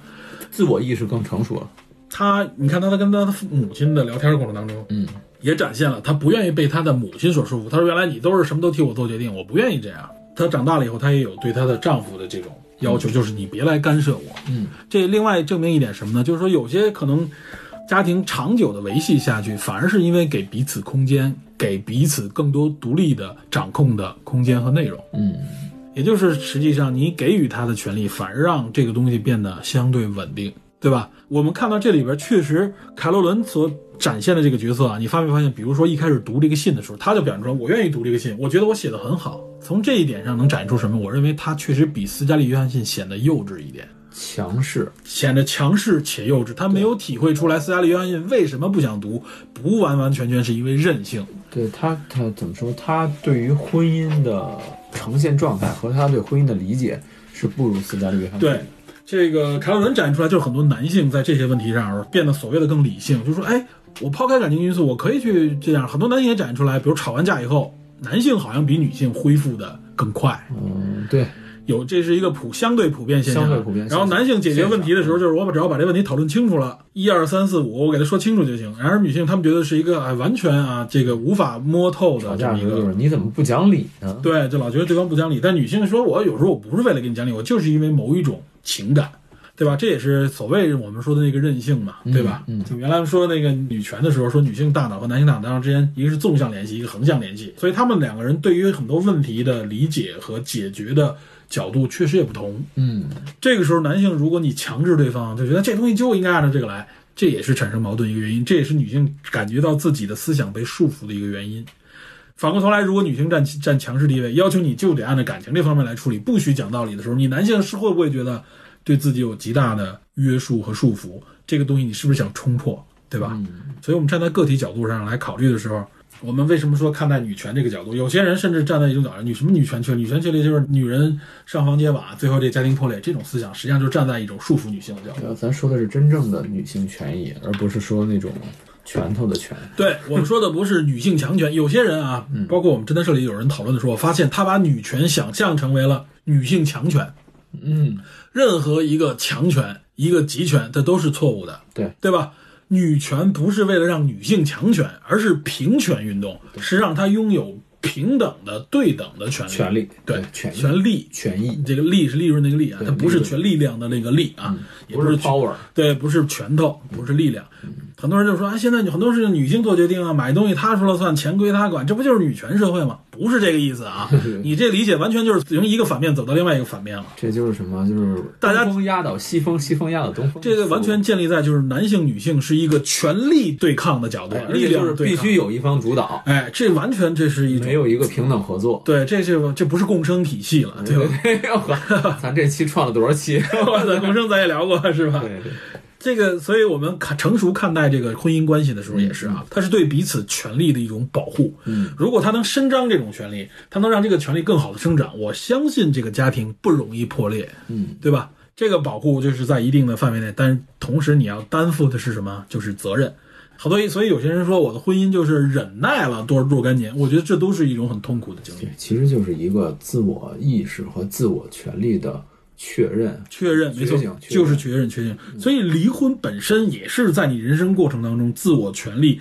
自我思想的一个再确认。我们说再确权，实际上就是这么一个过程。，对，就是说从我们建国到现在，嗯，呃，人的个体意识的不断的强化。没对错吧，确立。确立跟这个有关，然后越来越现代社会了嘛，我们都二零二零年了，嗯哼，呃，我们的更多的意识应该带有当代社会的一些新新时代的一些特点，就是我们要符合现代文明的一个发展，要理解现代文明的一个发展思我们路不。能用这种还是封建社会甚至原始社会的某些对婚姻的这个角度啊，认识啊、对道德啊来约束自己，来来限制自己。没错，我们应该是从现代社会的角度去思考自己在这个社会中发展的，然后呃成长的这种想法、这种这种意识，然后是不是跟自己的婚姻能够完成一个比较好的、合理的一个方式方法？没错。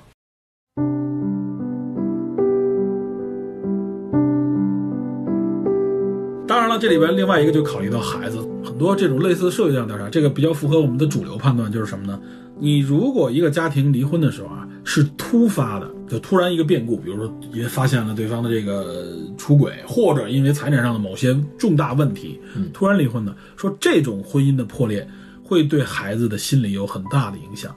但是如果你们是有所准备的，也就是说你们已经开始意识到彼此关系上的问题，准备离婚，就说你这个准备的程度越充分，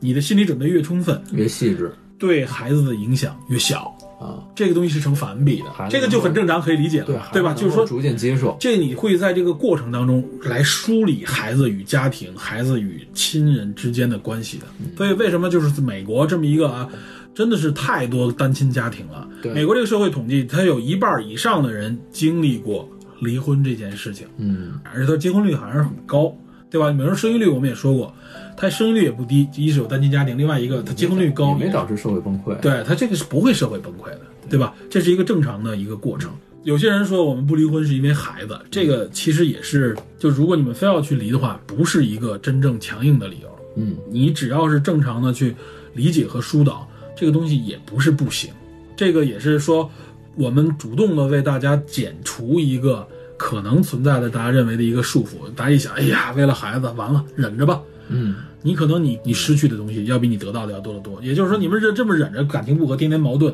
以敌视甚至貌合神离，孩子看到了还不如看到就是你们生长在一个新的新的家庭里边，或者更独立的家庭里边好。我们的意思是什么呢？就是说离婚，嗯，夫妻双方对这个离婚的这个正确认知，对家族对家庭都有正向的影响，嗯，对吧？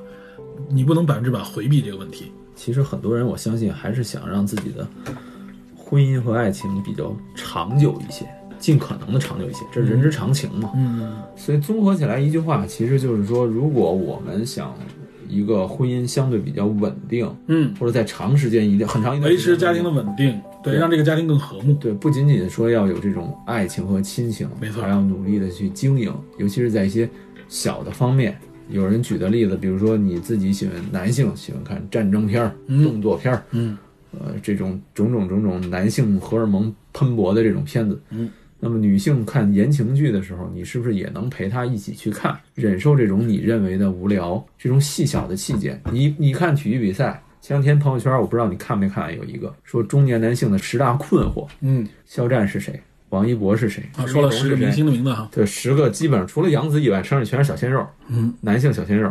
然后紧接着我又看一个女性版本，然后什么这个呃伊布拉希莫维奇是谁，就是全是踢球那一类，就是男性和女性都有各自的口味。然后在婚后生活中也是，大家都是彼此有有有这种各自的喜好。简单的说，你会不会为对方喜好某种意义上去迁就自己？比如说你的女朋友喜欢某个流量明星，你会不会陪她去看她的演唱会？那如果你做不到的话，你就没有权利要求他跟你一块儿去看球，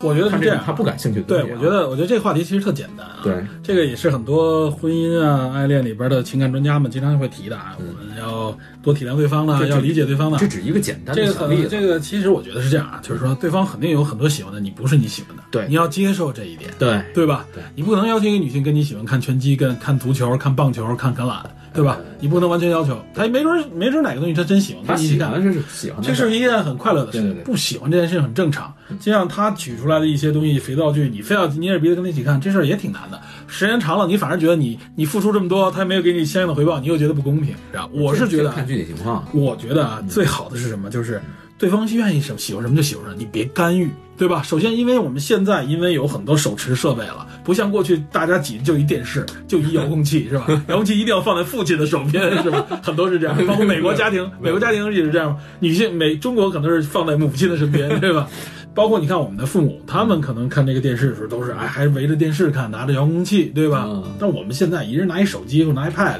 或者有若干个电视，我才不管你看什么呢，我看我喜欢的就行。我自己喜欢的我还看不过来呢，你知道吧？我陪着我媳妇儿看会儿什么这个嗯， 《庆余年》呀哎，呦，我这我我这 ID 我们俩都鹤不唳会看。华亭啊，鹤唳亭华呀，就这种，就反正看呗。我介绍一点我的，透露一点我的隐私，透露一点我的这个人生经验，就是我们之间首先有些肯定我喜欢的东西他不喜欢，他特别排斥的，我完全理解。嗯有些他喜欢的我也不会去看，不感兴趣。嗯，但是我们有共同喜欢的东西，哎，我们有共同喜欢的话题，而且我们经常为这个话题做一些深度的探探讨。讨包括电影，有些电影我们两个都喜欢，我们一起看；嗯有些电影我喜欢他不喜欢的，差不多同一个时间他看一场，我看一场，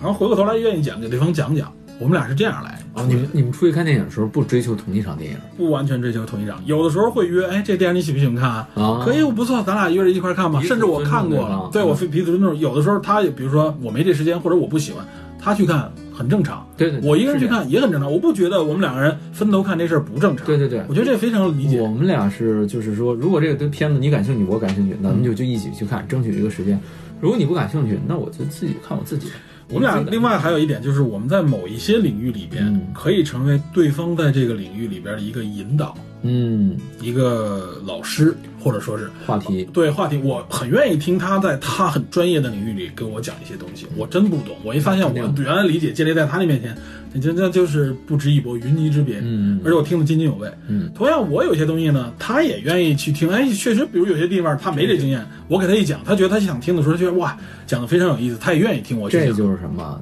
在婚姻中保持新鲜感，彼此有欣赏对方的对地方，彼此欣赏对方，彼此挖掘身上对方身上的新鲜的东西。对，如果一旦这个东西停止了，就麻烦。我觉得这个就跟我们《电影侦探》这个节目聊电影似的，嗯我们喜欢看到电影当中的闪光点，嗯喜欢看到有趣的内容。嗯，我们不是说每次一上来就跟你抱怨说这个不行那个不好。我相信有人去说我们不对这不感兴趣，我们希望提供给我们听友的东西是我们认为有价值的，你听了可能会给你增加乐趣的东西。好的地方。对，这是我们的，我们希望这也是我们愿意去去宣传的一种人生哲学和态度，嗯对吧？嗯，其实说人家不好、挑人家毛病这件事情，任何一个人都能做到。但我相信，真正把人家那好，你真心实意掏出来的，这个是一个能力，这真的不是任何一个人都能做到的。嗯我相信大部分国人做不到这一点。我们身边的很多人充满抱怨，知道吧？这个抱怨是说对彼此的抱怨，对有一些该抱怨的东西不抱怨，忍着； 哎，对彼此之间却却变成了彼此之间成为我敌明人。白你想说什么。对，我的意思反正就是这意思，嗯我只能说说到这儿好，好好知道吧好？就是我们应该看清楚这些，嗯发现身边人的价值，嗯这一点真的很难。当然，我认为这都是俗套，所以我今天在聊这个节目的时候，我不以这个为主，我们更多的还是说了一个比较炸裂的观点：离婚要赶节奏，该离就离， 知道吧？在在此之前，你要认认真真经营过你的婚姻。，嗯对，包括其实这也同样反过头来说一句，就是结婚这个事情也是一个严肃的话题。对，结婚不仅仅是情感问题，你处在情感热恋当中，结婚这件事是一件非常快乐的事情、幸福的事情，但能不能持久，跟这个无关。对吧你需要用心去经营。这也是为什么很多我们过去说的所谓我们我们父母他们的上一辈的包办婚姻，仍然有很多家庭可以持续很长，因为道德，因为社会原因有。但是也有很多是人家是在这个过程当中才发现价值，在婚姻当中产生热恋，习惯，然后习惯。成自然，嗯所以他保持了一个非常良好的婚姻记忆。对，很多人真的是结婚的时候恨不得已经成仇了，认识了七八年，两边恨不得就是最后因为这房子，因为这孩子，我们必须加在一起，两边家长一见面都咬牙切齿了。你想想那种情况组成的家庭，那他妈的大家忍耐已久，那都是耐力型选手。没必要。这真没必要， 对吧？所以为什么有些是后来是先结婚后恋爱的，也有很多快乐，对对吧？把握幸福的一个节奏。嗯然后另外一个呢，结婚要慎重，嗯，离婚，我觉得啊，就是我们这个慎重肯定有。那么该离的时候赶紧离，别等到矛盾上升到一个成仇的阶段。这也是为什么我们之前我提倡了一个，就是说为什么你和你的前任，或者是和你的前妻、前夫，能还能成为朋友？成为朋友的基础是什么？就是别撕破脸。嗯没有后没有恨意。对，不要不给对方留后路。这个世界上你能嫉妒人不多，你能爱的人也很有限。嗯，别给自己这很有限的空间里增加几个恨的人，对吧？他不是希特勒，对吧？他不是那谁谁谁，是吧？哎哎哎，对吧？你不要把那些，你你有那些就够残忍的了，有有恐怖主义那些东西就够残忍，别把身边的人变成仇恨太对象太，远了。对吧？我们我是站在一个就是是一个独立的人的人生轨迹上面来说总结一下来说，就是我们因为爱意选择了一个人进入到婚姻，嗯然后我们努力的、认真的去经营我们的婚姻状态，对吧？为彼此负责任，为这为个负责群体负责任。对，为你自己，为对对方，同时你不要不要忽视你的个人发展。如果有一天你发现你经历了所有的手段，利用了所有的方式方法，没法挽回你的婚婚姻的时候，嗯，那么该断舍离就断舍离。对，这个时候留给彼此留有一点点后路，对给自己的情感留一个完整的句号，对，双方都是 好，都是好事儿嘛。这是双方好事儿。这社会抬头不见低头见，社交手段又那么多，对吧？你拉黑的人太多的时候，你是实际上给自己的眼界、自己的关系关上了很多门，对吧？嗯拉我黑们有时候是没办法的事。对我们所说的这个拉黑是指的是就是很亲近的人之间，不要因为原来那么亲近，最后还要彼此拉黑。呃，不我，是这拉个黑意思嗯拉黑不代表，在我这儿啊，拉黑不代表完全的没有任何的恨，没不是不完全。我知道你，说的这个拉黑，你们有些就包括原来李根说的啊，我也承认，他实际上就是说，呃，我嗯只就是不联系不联系，不参与了，只是不联系就是不参与，对呃因为他确实觉得这参与起来会增加麻烦，是给现在增加麻烦。以我来说就是太累，对啊，其实麻烦就是累嘛。对但我的意思就是说啊，就是看开一点的意思是说，别把它归为矛盾和仇恨那一个点，没有没有不要推入到那个层面里没面。有很多人拉黑是指的是说，这人我别让我看见，看见我就想骂他；这人别让我看见，啊，我们俩站在一起就得吵。那是另外一种意义上的拉黑。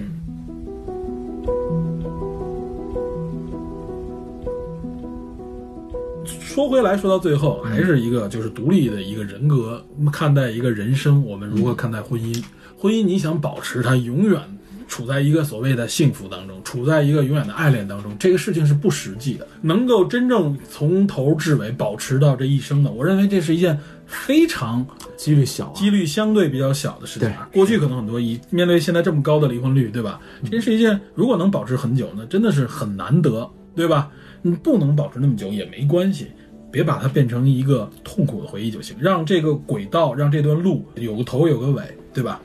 对，对自己负责，对自己的未来负责。对另外一方也负责。谁在一起，当初结合在一起，也不是说为了真正是家族的荣耀，对吧？你是这个黑帮派，他是那个帮派，你们俩结合是为了帮派与帮派的结合，所以你们之间没有情感。啊好，你这个涉及到我们下一期的话 题，哇塞，哎，你提前剧透了，你这个是吧？是这意思吗？有可能，很有可可能是吧？对对对好对好好，好吧。未来今天咱们就、啊对，咱们今天聊婚姻算是比较另类的一个角度了。聊的挺瓷实，今天对对，我们今天也聊了一些挺多话题啊，就是因为毕竟我们之前聊过爱情，我们其实关于婚姻这个话题其实聊过很多，《完满美美陌生人》《满满陌生人》算是一个，嗯咱们还聊过《摘金奇缘》。对婚恋观这一个婚恋观对，就是上代是一个很孤立家族的嗯家族的婚恋观，对吧？那么我今天聊这个事情，实际上是为这个婚姻的后半程、结尾这一块做了一个调研，做了一个沟通。我们来了一个婚姻三部曲，婚姻三部曲啊， 对吧？结一个是结合，一个是出轨，然后最后离婚， 知道 吗？我操不！是一个是选择，一个是经营，嗯一个是结局啊，这样这样好一点吧？强 行解释可以这么不 说，然怎么办？这是出。婚恋出轨，我 我操！我说的就是解释了一个什么是爱情，什么是婚姻，什么是家庭。对我们这么来看啊，说的更合理一点，好好吧？行那行，我们今天这次聊婚姻故事啊，嗯，希望大家呃如果我因为这部影片是一个口碑的影片，嗯，必定国内没有上映，对吧？好像要上，但是随着金球奖的颁奖，我估计奥斯卡奖也会有这部影片，对吧？嗯对肯定会接受到一些提名。之前说是国内有有望引进吧，我记得前一阵子好像说要要引进，但确是认没吗定没定档，嗯，没定档，所以我觉得这部影片应该会更多的走入大众的视野。嗯，所以我们今天也算是为此做了一个铺垫和解读。对，建议大家去看一看，嗯，对，尤其就是是大荧幕，为为什么有说很多人说这不适合于情侣和家庭来看，其实它抱有的是一种什么思想？那么如果我们相信大家如果听了这期节目的话啊，欣赏这部影片啊，并体会这部影片所提示的一些内容，我觉得更有价值，更有意义。嗯，别看完了以后增加了一些矛盾，等会儿你你发生发生那个问题，你说说你是不是跟他一样一样，这就不行了。那就完全没必要而。是应该问自己：我是不是有过这些？我是不是想过这些我？是不是忽视了对方的对感受？我是不是没有体会到他实际上对我是一个什么样的一个角度，对吧？嗯，所以欢迎大家啊，有机会如果能走进大荧幕来观看一下这部影片，对，也希望大家有什么 看法，在评论区跟我们交流嗯，多交流。啊。都这个话题，我觉得其实真讲的话，我估计咱们听友里边很多都是已婚人士嘛，肯定有的说，对，哎，可以，好吧？对一些未婚人士啊，也可以多多多多想想，多看 看，哎哎，增加点情感经验啊，增加点这方面的经验。哇塞，最好能再找几个婚姻方面的律师。我哇塞，哎，你这啊个你最近这个老给律师打广告，你啊我觉得律师很重要吧。啊，那必须的啊，行呗，那今天就聊到这儿，哎，欢迎大家多多转发、评论啊，这个分享我们的内容。好啊，感谢大家收听，我们下期节目再见，拜拜。拜拜。